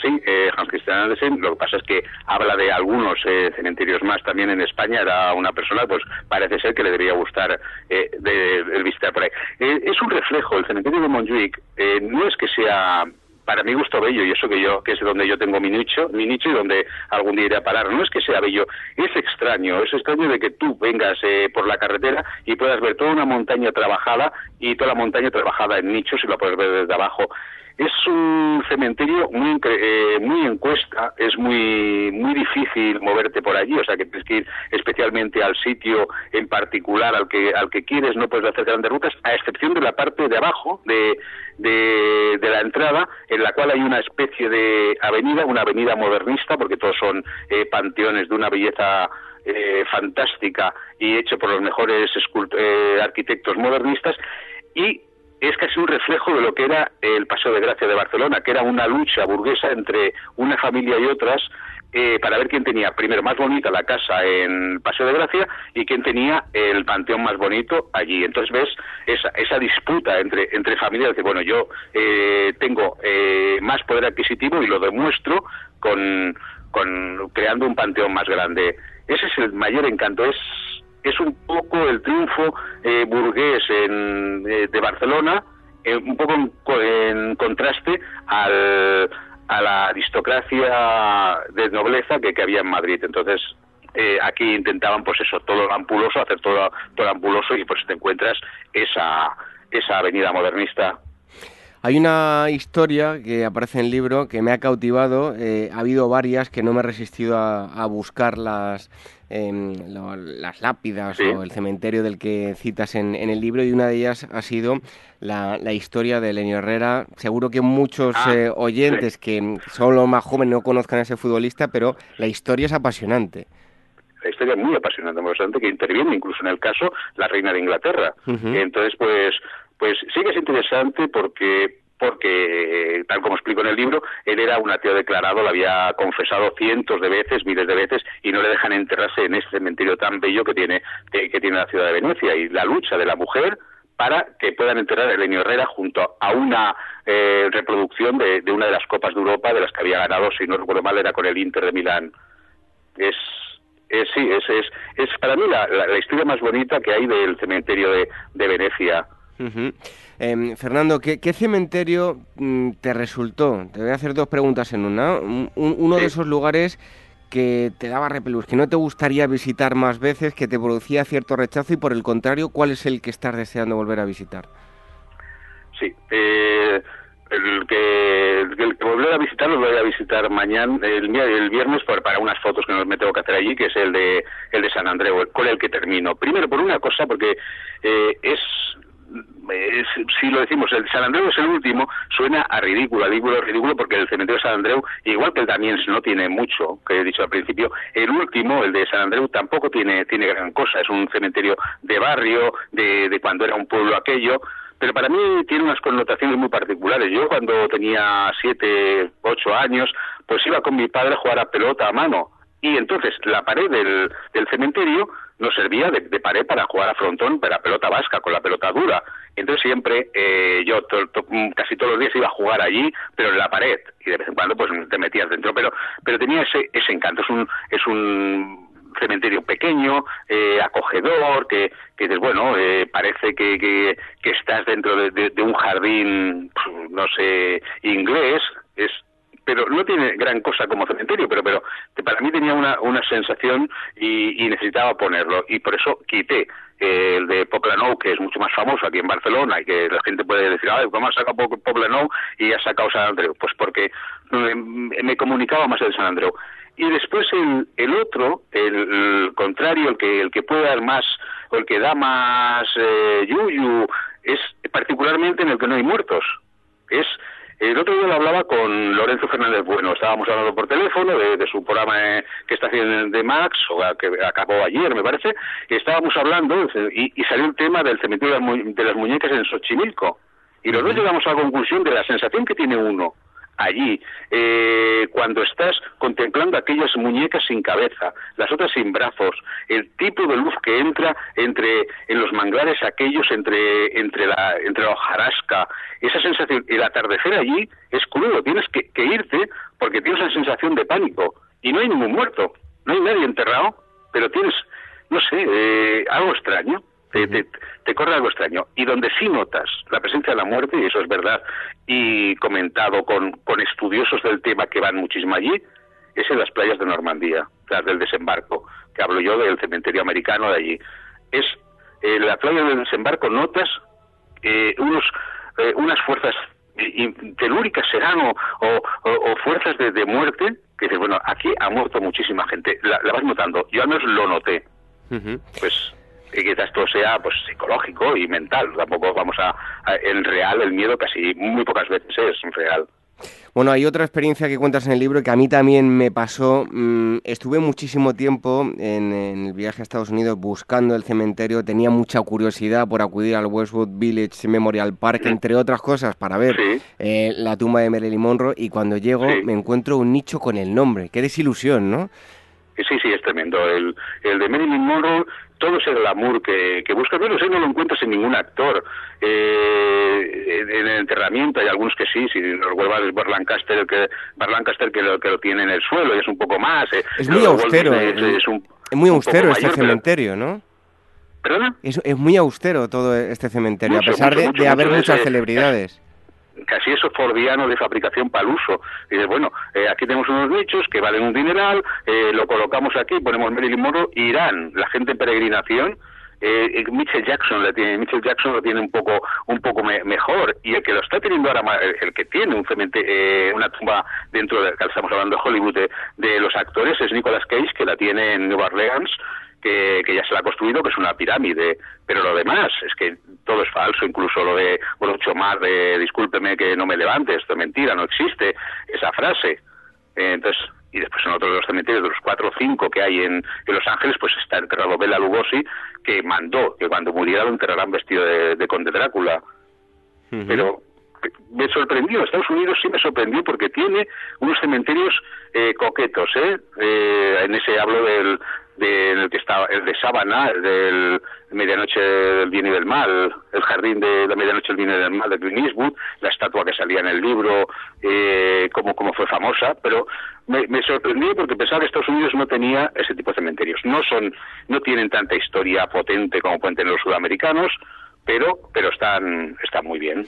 Bueno, por otro lado, el, el Forest Lawn Memorial Park, donde está Michael Jackson, va más pomposo, ¿no? Sí, sí, un poquito más. ¿eh? Tampoco para tirar muchos cohetes, pero, pero un poco más. Eh, por eso ahí lo señalo en que el conserje del hotel, cuando él regresa, cuando el personaje eh, que está haciendo la, los, la vuelta al mundo en 80 cementerios entra allí y le ve la cara demudada por, por la sorpresa que se ha llevado de lo de Marilyn Monroe, pues el otro le dice, bueno, acércate al otro, porque al menos este es, es, es mucho mejor. Y, y, es verdad, es un poquito más, pero tampoco los de Los Ángeles son, son poderosos. Te, te, tenía también que, que, quitar, porque al final, cuando escribes 80, pues escribir 800 que de cementerios. Hay un cementerio en Estados Unidos que no lo nombro, en el cual todos son animales. Pero animales porque un, un circo eh, descarriló el tren que llevaba a los animales, descarriló y murieron elefantes, cebras, eh, todos los animales murieron, tigres, entonces están en el cementerio, pues cada uno en su tumba, eh, pero de animales. Uh -huh. es, es, que cementerios hay tantos y tantos y tantos, y, me dejo tantos en España, que me he tenido, que, creo que debe haber siete, más o menos los que, los que he puesto. Hay cientos y cientos y cada uno con su peculiaridad, desde el cementerio que, que, que solo hay una tumba, eh, hasta hasta 20.000 curiosidades, pero claro, había que ceñirse a 80. Tal vez la, diferencia básica entre los cementerios de Estados Unidos, que probablemente eh, estos que comentamos están muy bien cuidados, con todos aquellos eh, que nos vamos a encontrar en, no todos, pero bueno, buena parte en, Sudamérica, en América Latina, eh, son más coloniales, algunos de ellos están dejados más a las manos de Dios, pero tienen muchas más historias, ¿no? Muchísima más, muchísima más. Simplemente ya vete a Buenos Aires y ya en Recoleta y Chacarita ya tienes ahí para, para llenar un libro. O el que te comentaba yo de Colón, el cementerio Colón de La Habana. Es que eh, ya hay, esos de por sí ya sirven para, para un monográfico. Es decir, bueno, vamos a sacar eh, 40 hojas o 50 porque es que va, va, a dar para eso, para eso y para más. Hay que, te acabas desechando muchas, muchas de las historias que tienes, que bueno, las dejo aparte porque entre lo que te decía antes de repetición o no quieres tampoco cansar, porque lo peor que puede hacer una persona cuando escribe es cansar al lector, eh, en repetirle cosas, entonces pues, pero que América Latina tiene, tiene muchísimos, muchísimos, porque eh, hay una mezcla entre paganismo y religiosidad muy, muy, muy bien milvanada, entonces pues, pues eh, está rozando casi los rituales vudú con los rituales cristianos, católicos, y es que saben jugar con eso y en el de Colón hay una hay una um, sepultura con un tres doble gigante del dominó y ahí cuento la historia de del por qué está ese ese tres doble eh, colocado en la, en la sepultura. Entonces pues muchísimo igual que, son más duros para escribir y, tenía miedo y tenía que, ir con más cuidado los de Asia. Los de Asia son, son muy duros porque son tan diferentes a los nuestros que hablo del de los 47 Ronin, pero ya tienes que contar la historia de cómo mueren los Ronin, los, los 47 samuráis, eh, Sinamo estos, eh, cementerios... Eh, como el de Singapur que son que son más caros y, y, tiene otra parafernalia que llevar eh, entonces pues pues el de fetos, entonces pues es, es mucho, mucho más duro lo, asiático por, por la diferencia que, o el contraste que hay entre nuestro tipo de cultura y la de ellos. Oye, ¿y en, en Irak? Que también hablas de un cementerio en, en Irak.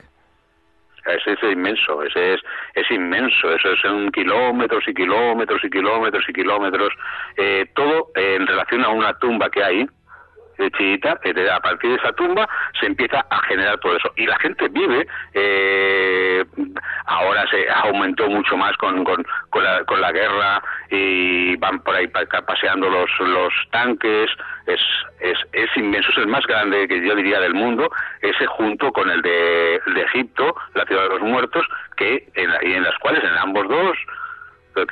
En ambos, eh, eh pues resulta que, que vive gente allí pero no le reconoce el gobierno. El, gobierno de, Egipto niega la existencia de, gente viviendo dentro del cementerio de, del Cairo.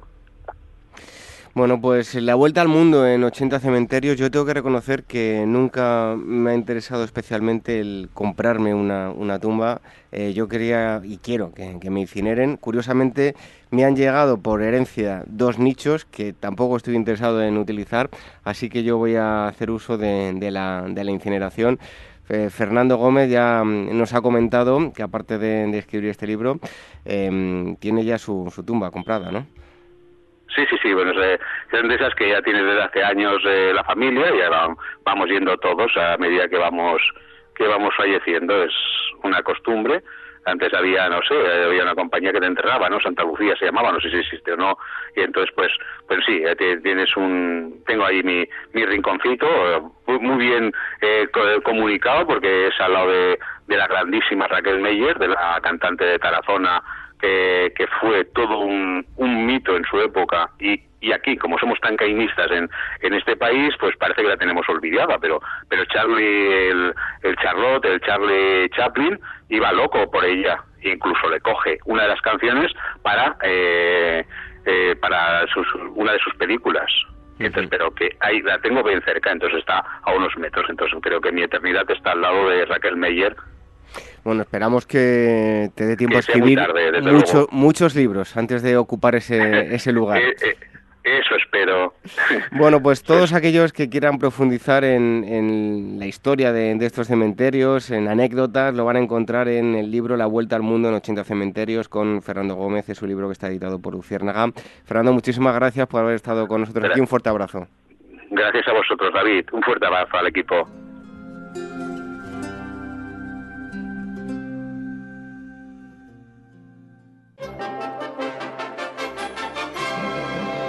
Abrimos consultorio. Primera pregunta de Donald. Hola, Donald. Sí, pero ¿cuál es la pregunta?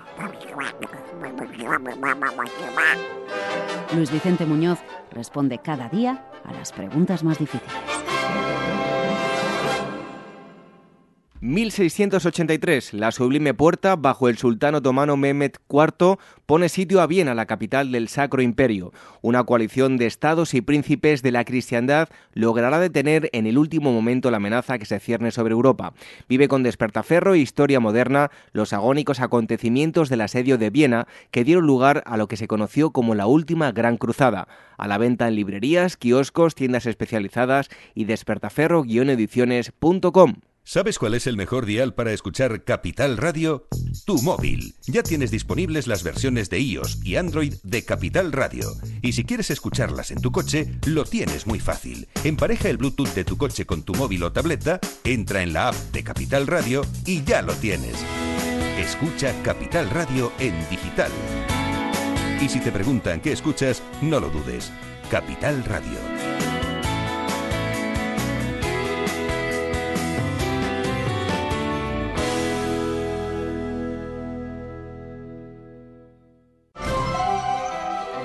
La llegada al mundo de un hijo o hija es algo único e irrepetible. Inmortaliza sus primeros días con fotografías y una estética muy cuidada. En DBO Estudio de Fotografía os harán un reportaje inolvidable, un tesoro para los padres y para los hijos. Toda la información en dboestudio.com.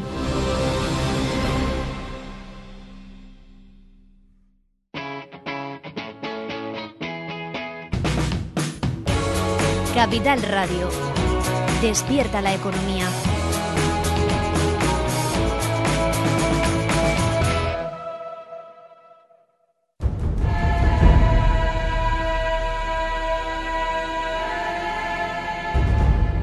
Revive la historia con Ágora, en Capital Radio con David Benito.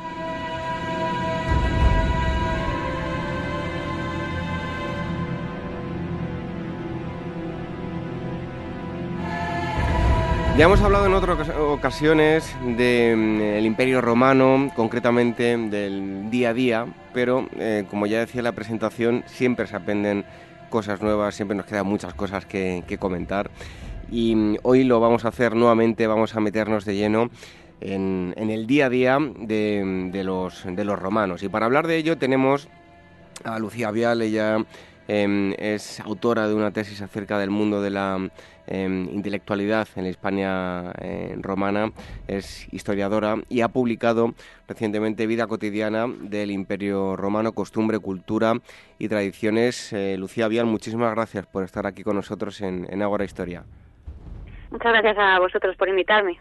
Bueno, el libro em, está articulado en 12 capítulos con un título muy concreto, muy significativo. ¿Por qué esta ordenación, Lucía? Pues la verdad es que a la hora de hacer el proyecto buscaba una idea un poco más original para, para poder hacer el libro, ya que casi todos los libros sobre vida cotidiana siguen más o menos los mismos esquemas. La verdad es que la obra de, de Alberto Ángela, de Un día en la antigua Roma, me gustó mucho, me atraía mucho. Pasa que tampoco quería pues eh, copiarla exactamente con un día. Entonces mi, mi novio se le ocurrió la, la idea de que podríamos tomar un año simbólico en Roma y usar cada mes en concreto para explicar un aspecto vinculado con, la vida cotidiana. Por eso hay capítulos como por ejemplo el de abril, Aprilis, que se vincula con la mujer porque era el mes dedicado a Venus. Y nos pareció la verdad es que una idea de explicar la cotidianidad bastante, bastante original comparada con otros, con otros temas. Bueno, la fundación de Roma es una de esas historias, a mí desde luego me, me encanta, Em, historia legendaria. Y para quienes nos escuchan y, no la conozcan, eh, bueno, ¿cómo se funda Roma? bueno, Roma tiene varios mitos para, para explicar su fundación, la verdad. Lo que pasa es que al final triunfó una versión más canónica, que es la que se vincula con Eneas, Rómulo y Remo. De hecho, la, fundación de Roma tiene, fecha, se considera que se fundó el 21 de abril del 753 a.C. por los gemelos Rómulo y Remo, bueno, concretamente por Rómulo, porque Remo, Remo murió, fue asesinado por su hermano. Y estos dos gemelos eran hijos de la vestal Rea Silvia y del dios Marte, y habían sido abandonados al nacer por, por el rey de, la ciudad de, de Albalonga, Amulio, que había destronado al abuelo de estos niños y había ocupado el trono. Y como no quería que lo disputasen, pues los abandonó en el Tíbet, con tan buena fortuna que los encontró una loba, los amamantó, y una vez que estos niños pues consiguieron sobrevivir a, esta exposición, el pastor Faustulo se los encontró y los adoptó como, como hijos. Cuando ellos crecieron, en el lugar donde, donde fueron hallados y donde fueron criados, decidieron eh, fundar una ciudad, no se ponían de acuerdo exactamente en dónde iban a hacerlo, por eso los dos fueron a dos colinas diferentes a tomar augurios. El favorecido por los dioses fue finalmente Rómulo, quien trazó el, las murallas de la ciudad y eh, dejó establecido que ninguno podía cruzarlas sin, sin su permiso.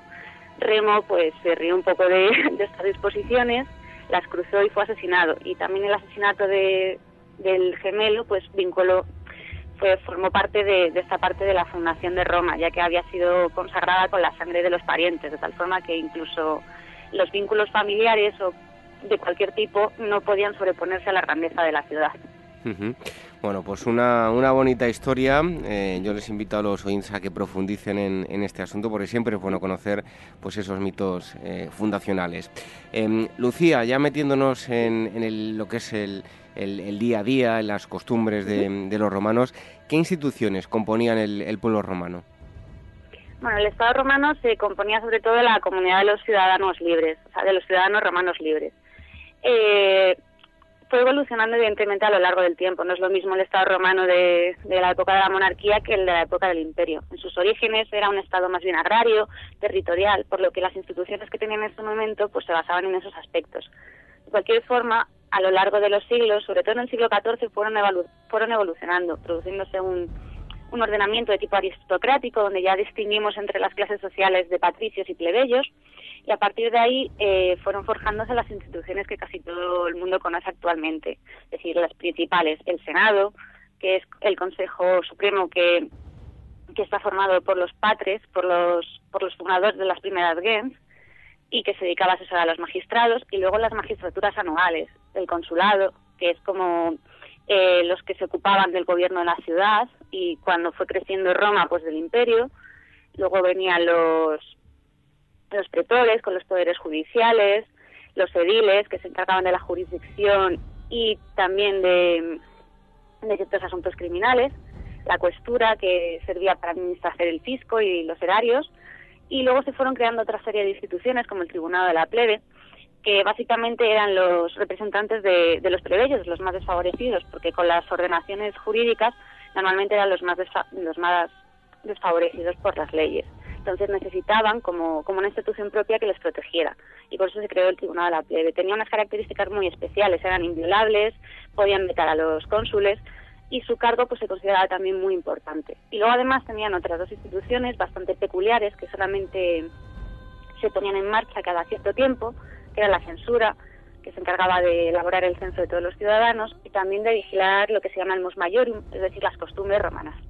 Y por último estaba la dictadura, que esa solamente se asumía en momentos de peligro y que ostentaba todo el poder del Estado, de tal forma que duraba seis meses y que cuando, y cuando pasaba el peligro por el que se había acordado poner el dictador, pues se disolvía. El caso más paradigmático es Julio César, aunque también es verdad que es el más irregular, porque ostentó la dictadura más tiempo de lo que debía.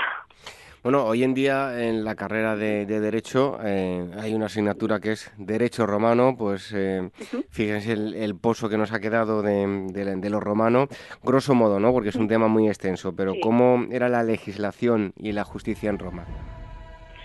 Eh, también le ocurre un poco como a las instituciones, fue evolucionando a lo largo a lo largo del tiempo. Las primeras leyes que surgieron en Roma pues son las que se basaban en este mos maiorum, eh, mos maiorum perdón. es decir, las que se basaban en la costumbre de los antepasados, que se consideraban que debían ser ley y que debían de mantenerse porque era lo que agradaba a los dioses.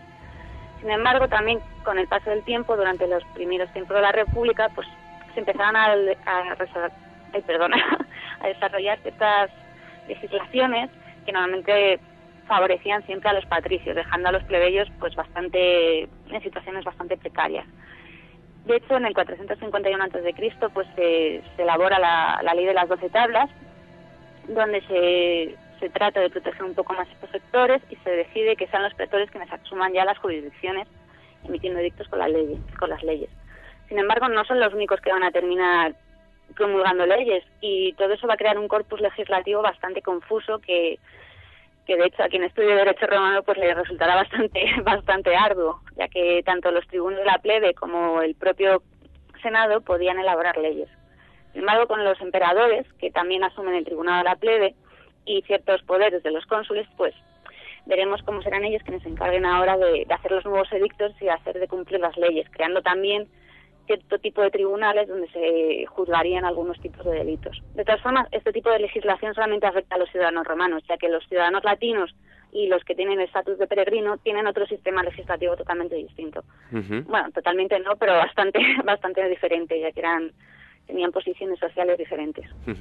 Em, Lucía, eh, a nivel social, eh, los ciudadanos eh, tenían una cierta protección, sobre todo aquellos que más lo necesitaban. Sí, más o menos. A ver, este tipo de políticas de protección social solamente la, tenían los ciudadanos romanos, eran los únicos que podían acceder a ellas, ya que los demás, pues, no se consideraba que tenían esos privilegios.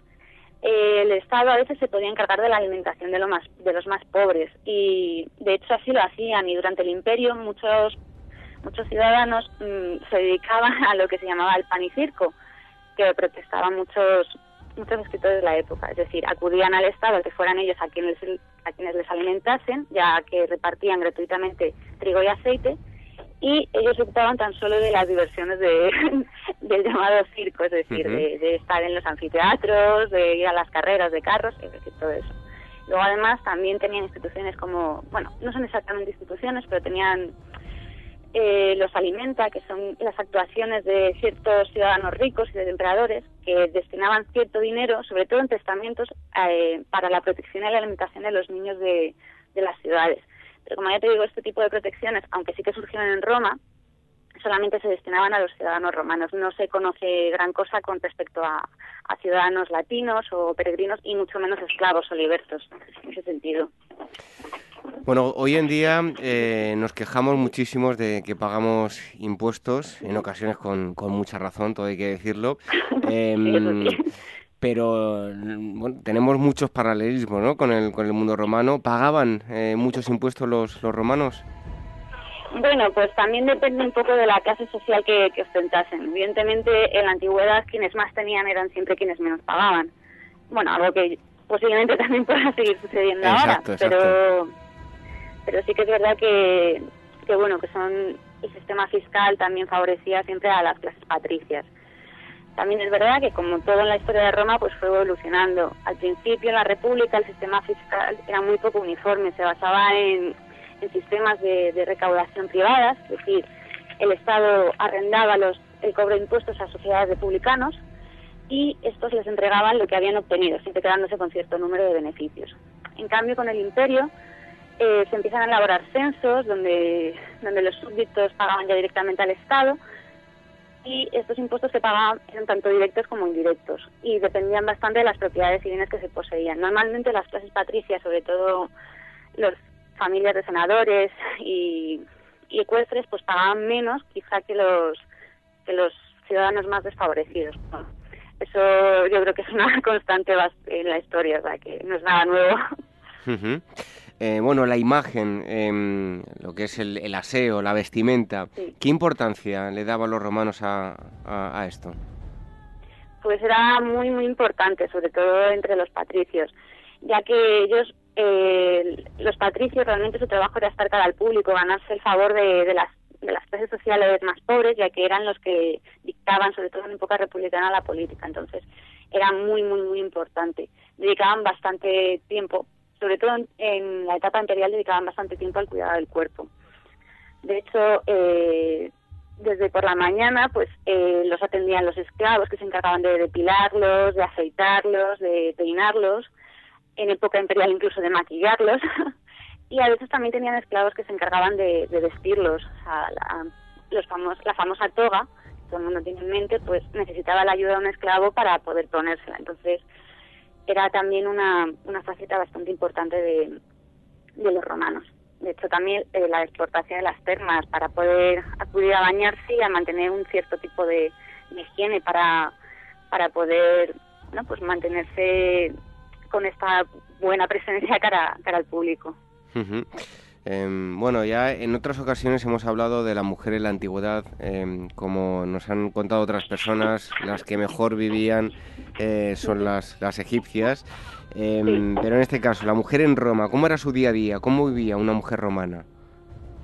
Pues, mm, a ver, la mujer romana es verdad que comparada con otras sociedades antiguas tenía un papel mucho más importante, aunque no, no tenía el mismo papel que se tiene en la actualidad. Y también depende un poco de la clase social que ocupen evidentemente las mujeres más ricas pues tenían una, una vida cotidiana totalmente distinta a las plebeyas. Las plebeyas posiblemente eh, trabajaban igual que sus maridos de sol a sol para mantener a sus familias. En cambio las patricias, las clases más sociales más altas no tenían esta necesidad tan tan perentoria de pues de subsistir. y, y bueno, la verdad es que la mujer, el momento más importante que tenía a lo largo de su vida era el matrimonio, ya que se consideraba su principal rito de paso no tenían como los hombres los mismos ritos ni las mismas transiciones, por lo tanto el matrimonio era como su momento clave, el momento que toda mujer esperaba en su vida. Llegaba muy pronto, sobre los 12 años, y se reservaba únicamente para las ciudadanas libres. Las esclavas, las extranjeras no tenían este tipo de ritos, ya que se consideraba que, que no era necesario. La verdad es que el modelo de mujer romana que todo el mundo tiene en mente es la matrona, un título que se da a la mujer cuando ya tiene su primer hijo la matrona, la severa matrona que cuida a la familia, que se ocupa de la domus, de la religión. Pero es un concepto que solamente se destina quizá a las clases más altas, porque, bueno, como ya te he comentado, las clases más bajas no tienen este tipo de, mismas necesidades, entonces tienen otro tipo de, valores.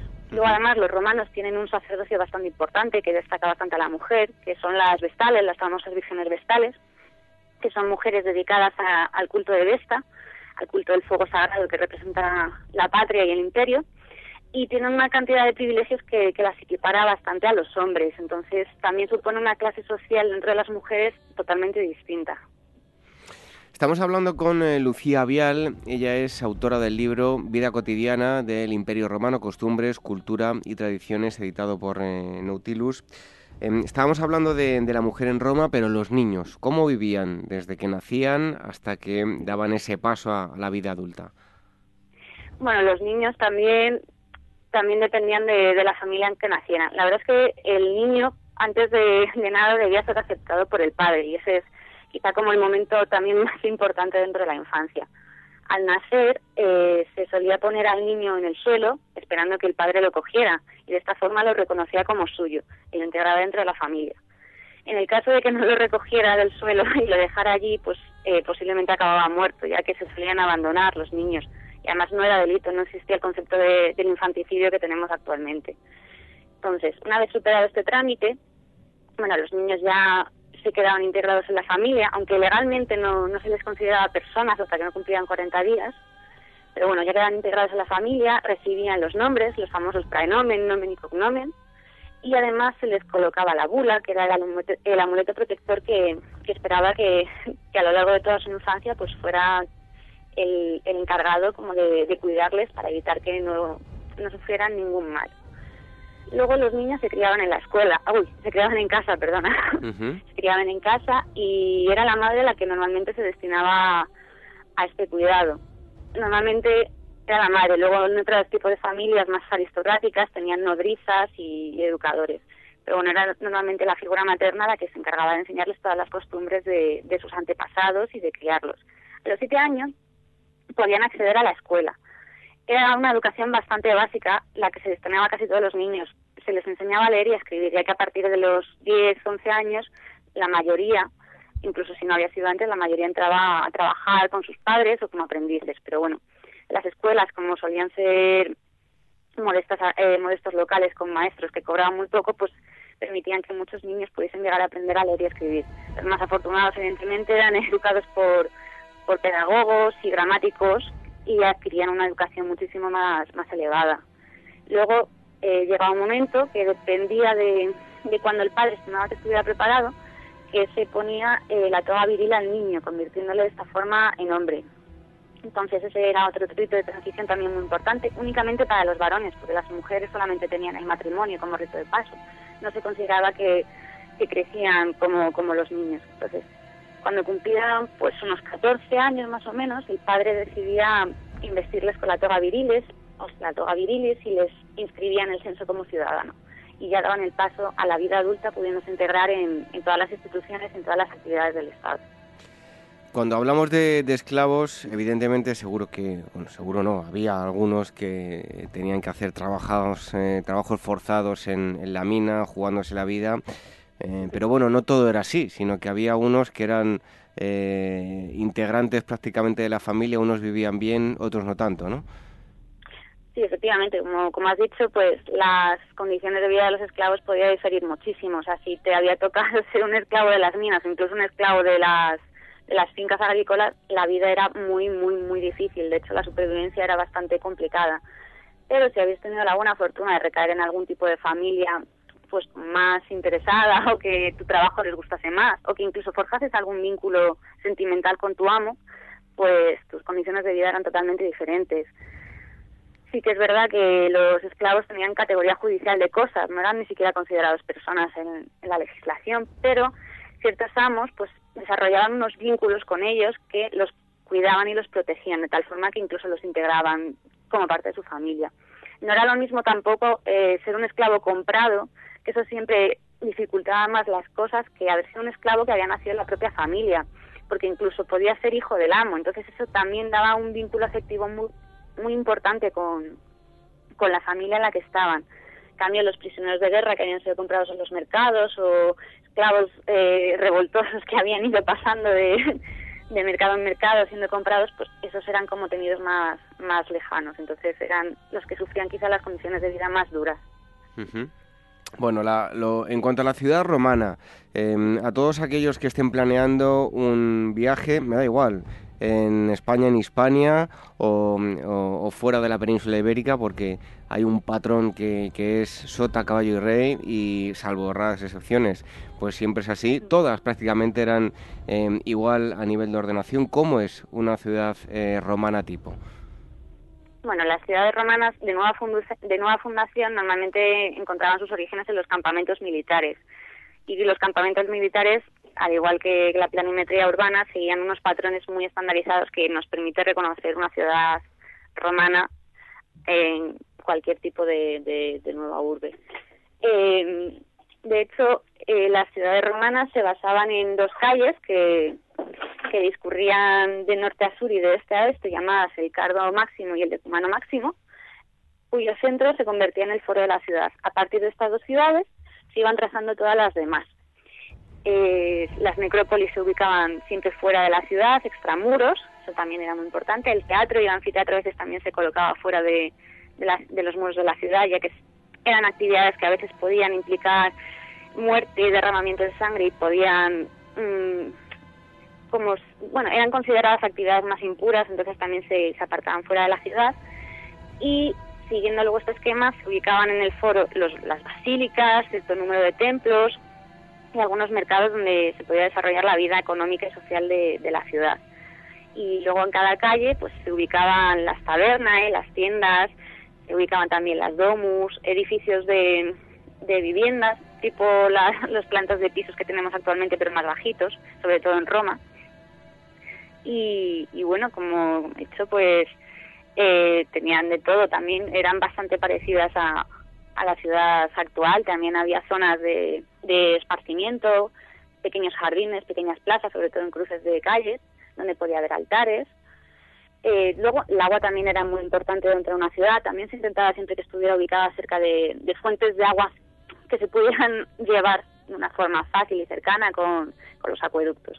Entonces, bueno, Vitruvio la verdad es que describe muy bien cómo debía fundarse una ciudad y cómo debía articularse. Entonces es una lectura muy recomendable para cualquiera que, que quiera conocer una ciudad romana tipo, porque luego es verdad que la, las características físicas del terreno podían hacer que esto se alterase o si incluso había una ciudad debajo, que también es muy importante. Había ciudades romanas que no eran de nueva planta, sino que tenían que aprovechar, sobre todo en Oriente, las que ya habían existido previamente. Bueno, según nos comentaron eh, aquí eh, algunos expertos que han venido también, eh, los incendios eran bastante habituales, ¿no? Sí, la verdad es que sí, sobre todo porque muchas casas eran de madera y las únicas formas que tenían para protegerse con el, por el frío y para iluminarse requerían, requerían fuego. Entonces, eh, con mucha frecuencia, sobre todo en las casas más pobres, que eran las más inestables, había muchísimos incendios y era un gravísimo peligro. En Roma eran un problema constante, o sea que era también un tema bastante a tener en cuenta. Bueno, eh, Lucía, ¿qué diferencias existía eh, para dos mundos completamente eh, diferentes, con relacionados? Todos eran romanos, pero unos vivían en la ciudad, otros en el ámbito rural. ¿Cómo vivían unos y otros? Bueno, los que vivían en la ciudad normalmente es como el sector siempre más favorecido, ya que tienen todos los recursos a su alcance. Normalmente la ciudad es la que almacena almacena los alimentos, también es la que tiene el mayor número de, comerciantes, de profesionales liberales como médicos, maestros. Es decir, la vida en la ciudad, en la antigüedad, eran más favorables siempre que en el campo. En el campo normalmente vivían agrupados en pequeñas, pequeños mm, pueblos o vivían en las villas de los, de los patricios y tenían un poco también de, de, que acudiesen a ellos comerciantes o mercaderes para poder para poder seguir subsistiendo ya que no podían no podían obtener todos los recursos que, se tenían en la ciudad en época de hambruna sí que es verdad que los ciudadanos los habitantes del campo lo tenían mucho más fácil ya que podían cultivar sus alimentos o tenían la ganadería cerca y podían más o menos subsistir pero por regla general era no era así, era solamente en cierto tipo de casos especiales. La ciudad normalmente obtenía mayores recursos y tenía mejores mecanismos de, supervivencia. Cuando hablamos de, Roma, eh, tenemos que decir ocio, porque ocio y Roma son, eh, son sinónimos, es uno de los aspectos más importantes de esta civilización. Em, el, Coliseo, tenemos ahí donde se celebraban eh, todos esos juegos gladiatorios, también eh, todos los lugares a los que acudían em, para bueno, disfrutar del, agua. En fin, que hablar de Roma es hablar de ocio, ¿no? Pues sí, la verdad es que sí. Los romanos le daban una importancia bastante, bastante capital en sus vidas al ocio. De hecho, eh, como, como decían algunos escritores, muchos ciudadanos romanos vivían únicamente pendientes de, este tipo de actividades, sobre todo las relacionadas con los anfiteatros o los circos. Y bueno, la verdad es que el, tema del ocio es un tema muy amplio en Roma porque existían muchos muchas actividades donde se podían ubicar, o sea, donde podían desarrollar este tipo de, actividades.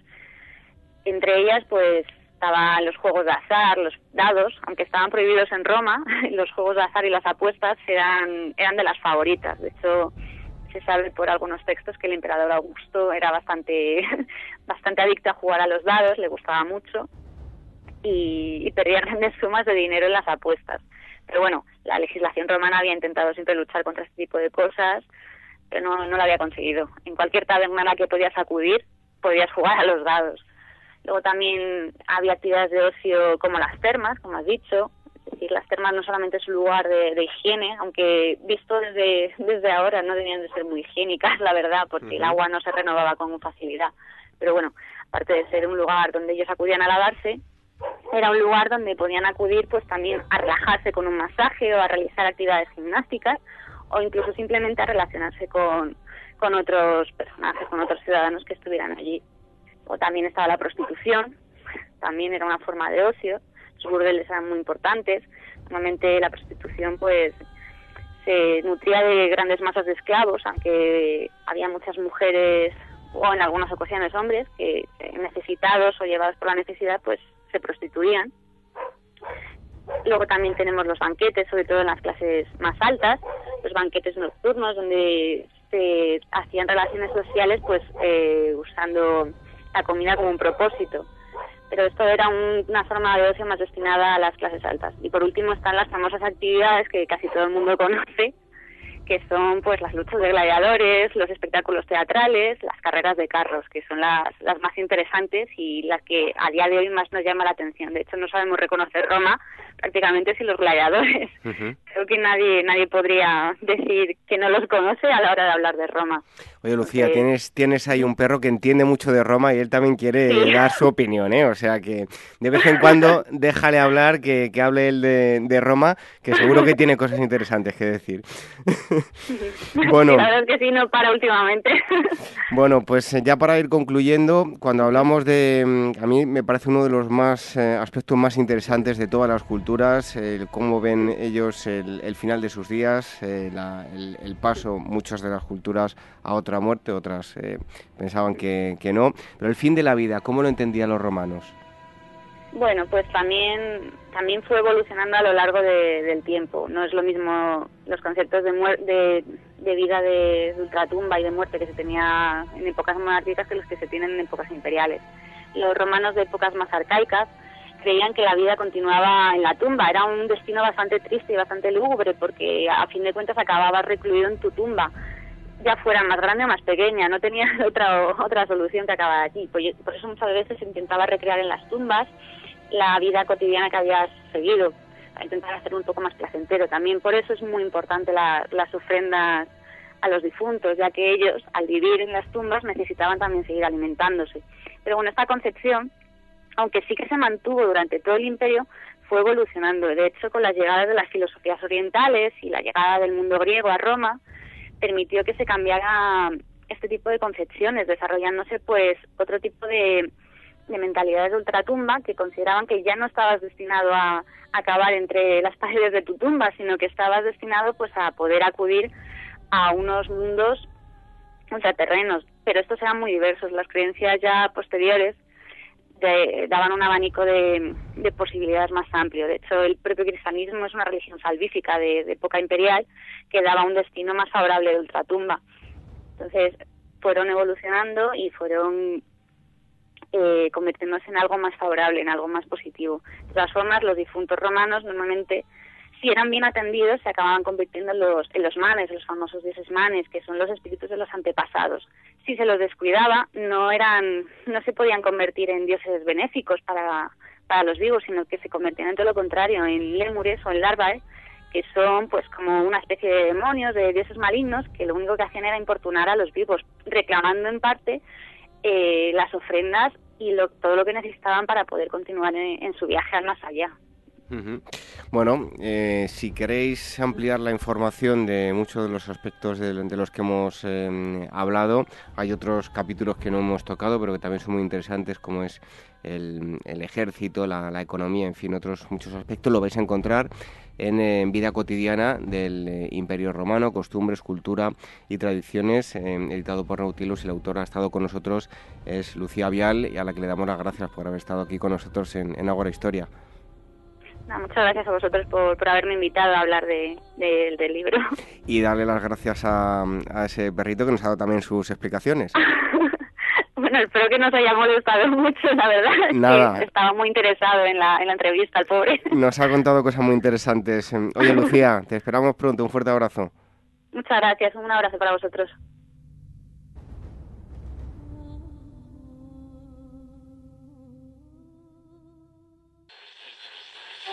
Una tarde cualquiera en Capital Radio con Alberto Iturralde.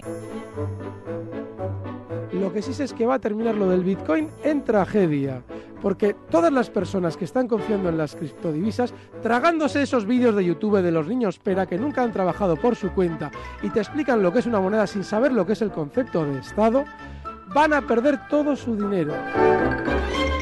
Tardes de Radio y Bolsa con el mercado abierto. ¿Te vienes? En los finos límites entre la historia y el mito, el Mediterráneo antiguo dio lugar a una de las civilizaciones más enigmáticas de la historia, la cultura minoica de la isla de Creta. Este mes pasea con despertaferro arqueología e historia por las estancias del Palacio de Noso para descubrir entre sus frescos los vestigios de los rasgos de una cultura próspera, refinada y compleja que sin embargo de forma súbita desapareció de la historia emulando a la legendaria Atlántida. A la venta en librerías, kioscos, tiendas especializadas y de despertaferro-ediciones.com. Para personas inquietas, Capital Radio.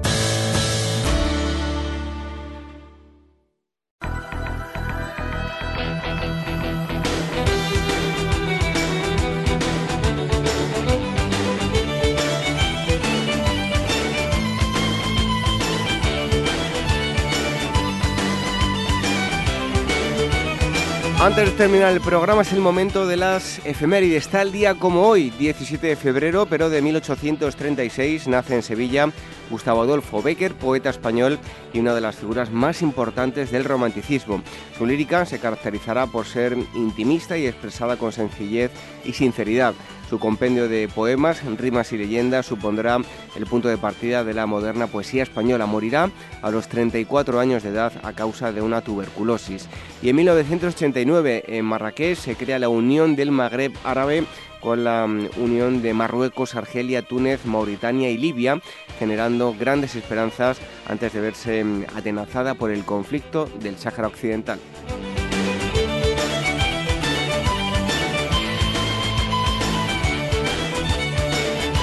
18 de febrero del año 750, tras haber hecho ejecutar a todos los miembros de la familia Omeya que mm, pudieron encontrar, Abu Abbas, que más tarde será apodado Al-Safa, al que derrama sangre por este hecho, es reconocido califa, iniciando así el califato abasí que reinará durante cinco siglos hasta 1258. Los omeyas que pudieron huir se dirigirán al Andalus, mandados por em, Ab al-Rahman I, donde se establecerán donde se establecerá un eh, califato omeya hasta comienzos del siglo XI. Y en el año 1908, también el 18 de febrero, en España se crea el INP, Instituto Nacional de Previsión, embrión de lo que más tarde será la Seguridad Social.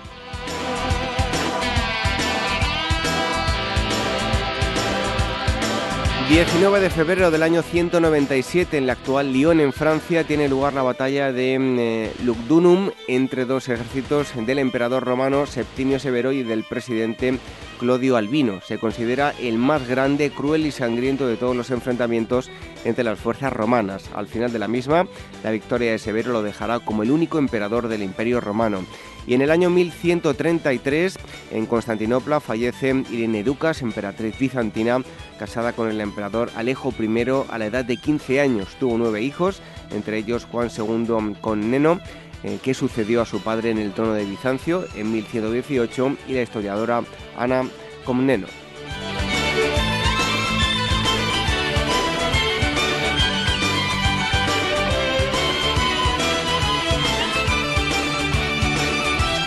20 de febrero del año 1872 abre sus puertas en la isla de Manhattan. Por primera vez, el Metropolitan Museum of Art cuenta con más de dos millones de obras de arte de todo el mundo, abarcando desde magníficos tesoros de la antigüedad clásica a excepcionales pinturas y esculturas de grandes maestros de Europa y numerosas obras estadounidenses. Y en 1962, John Glenn, el mayor de los siete astronautas seleccionados por la NASA para vuelos espaciales en el proyecto Mercury, se convierte en el primer americano en orbitar la Tierra al dar tres giros a nuestro planeta a bordo de la nave Mercury bautizada Friendship número 7.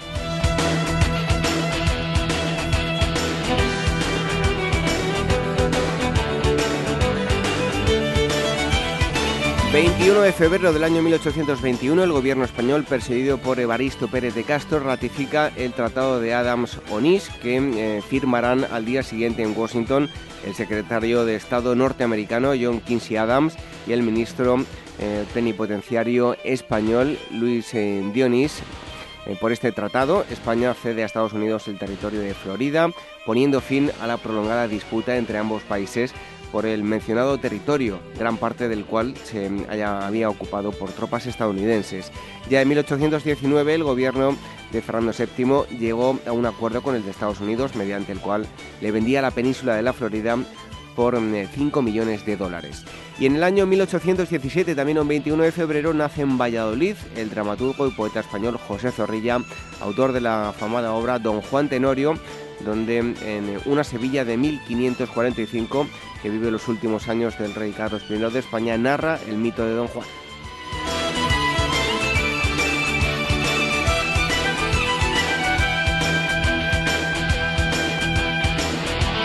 22 de febrero del año 896 en Roma es coronado emperador del Sacro Imperio Romano eh, Arnulfo por eh, el Papa Formosus que declara al anterior emperador Lamberto de Espoleto depuesto. Morirá en el año 899 sucediéndole como rey de la Franja Oriental su hijo Luis IV.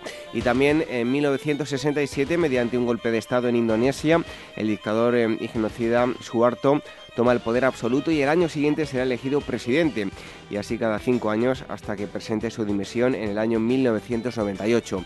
Suharto estabilizará su nación y conseguirá el progreso económico. Será criticado por instituir una cruel dictadura de carácter represivo y por invadir Timor Oriental en 1975, donde se llevará a cabo el mayor genocidio eh, proporcional a la población de un país jamás verificado. 220.000 muertos de una población que para 1975 se calculaba en 650.000 habitantes, es decir, el 34% de sus moradores.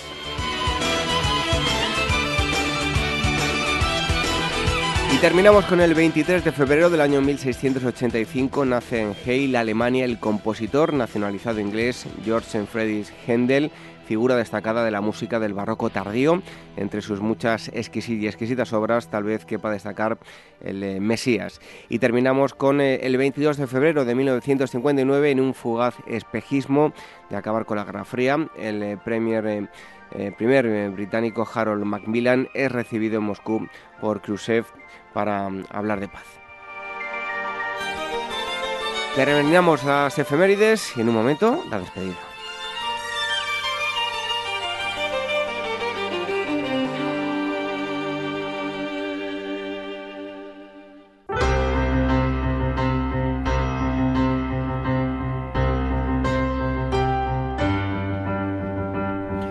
Terminamos este programa 227 de Ágora Historia. Hoy en primer lugar nos ha visitado Ramón Martínez, doctor en Filología por la Universidad Complutense y experto en literatura española y diversidad sexual y de género. Hemos charlado sobre la historia del movimiento LGTB, comenzando desde tiempos remotos hasta la actualidad. Aún queda mucho trabajo para que todos y cada uno de nosotros seamos valorados simplemente como personas y no por nuestro género ni la condición sexual de cada uno. En segundo lugar, hemos dado la vuelta al mundo, no en 80 guías, sino en 80 cementerios, un sinfín de camposantos que nos ha acercado Fernando Gómez. Y el tercer bloque nos ha trasladado hasta la antigüedad. Hemos comprobado cómo era el día a día en la antigua Roma con la historiadora Lucía Vial.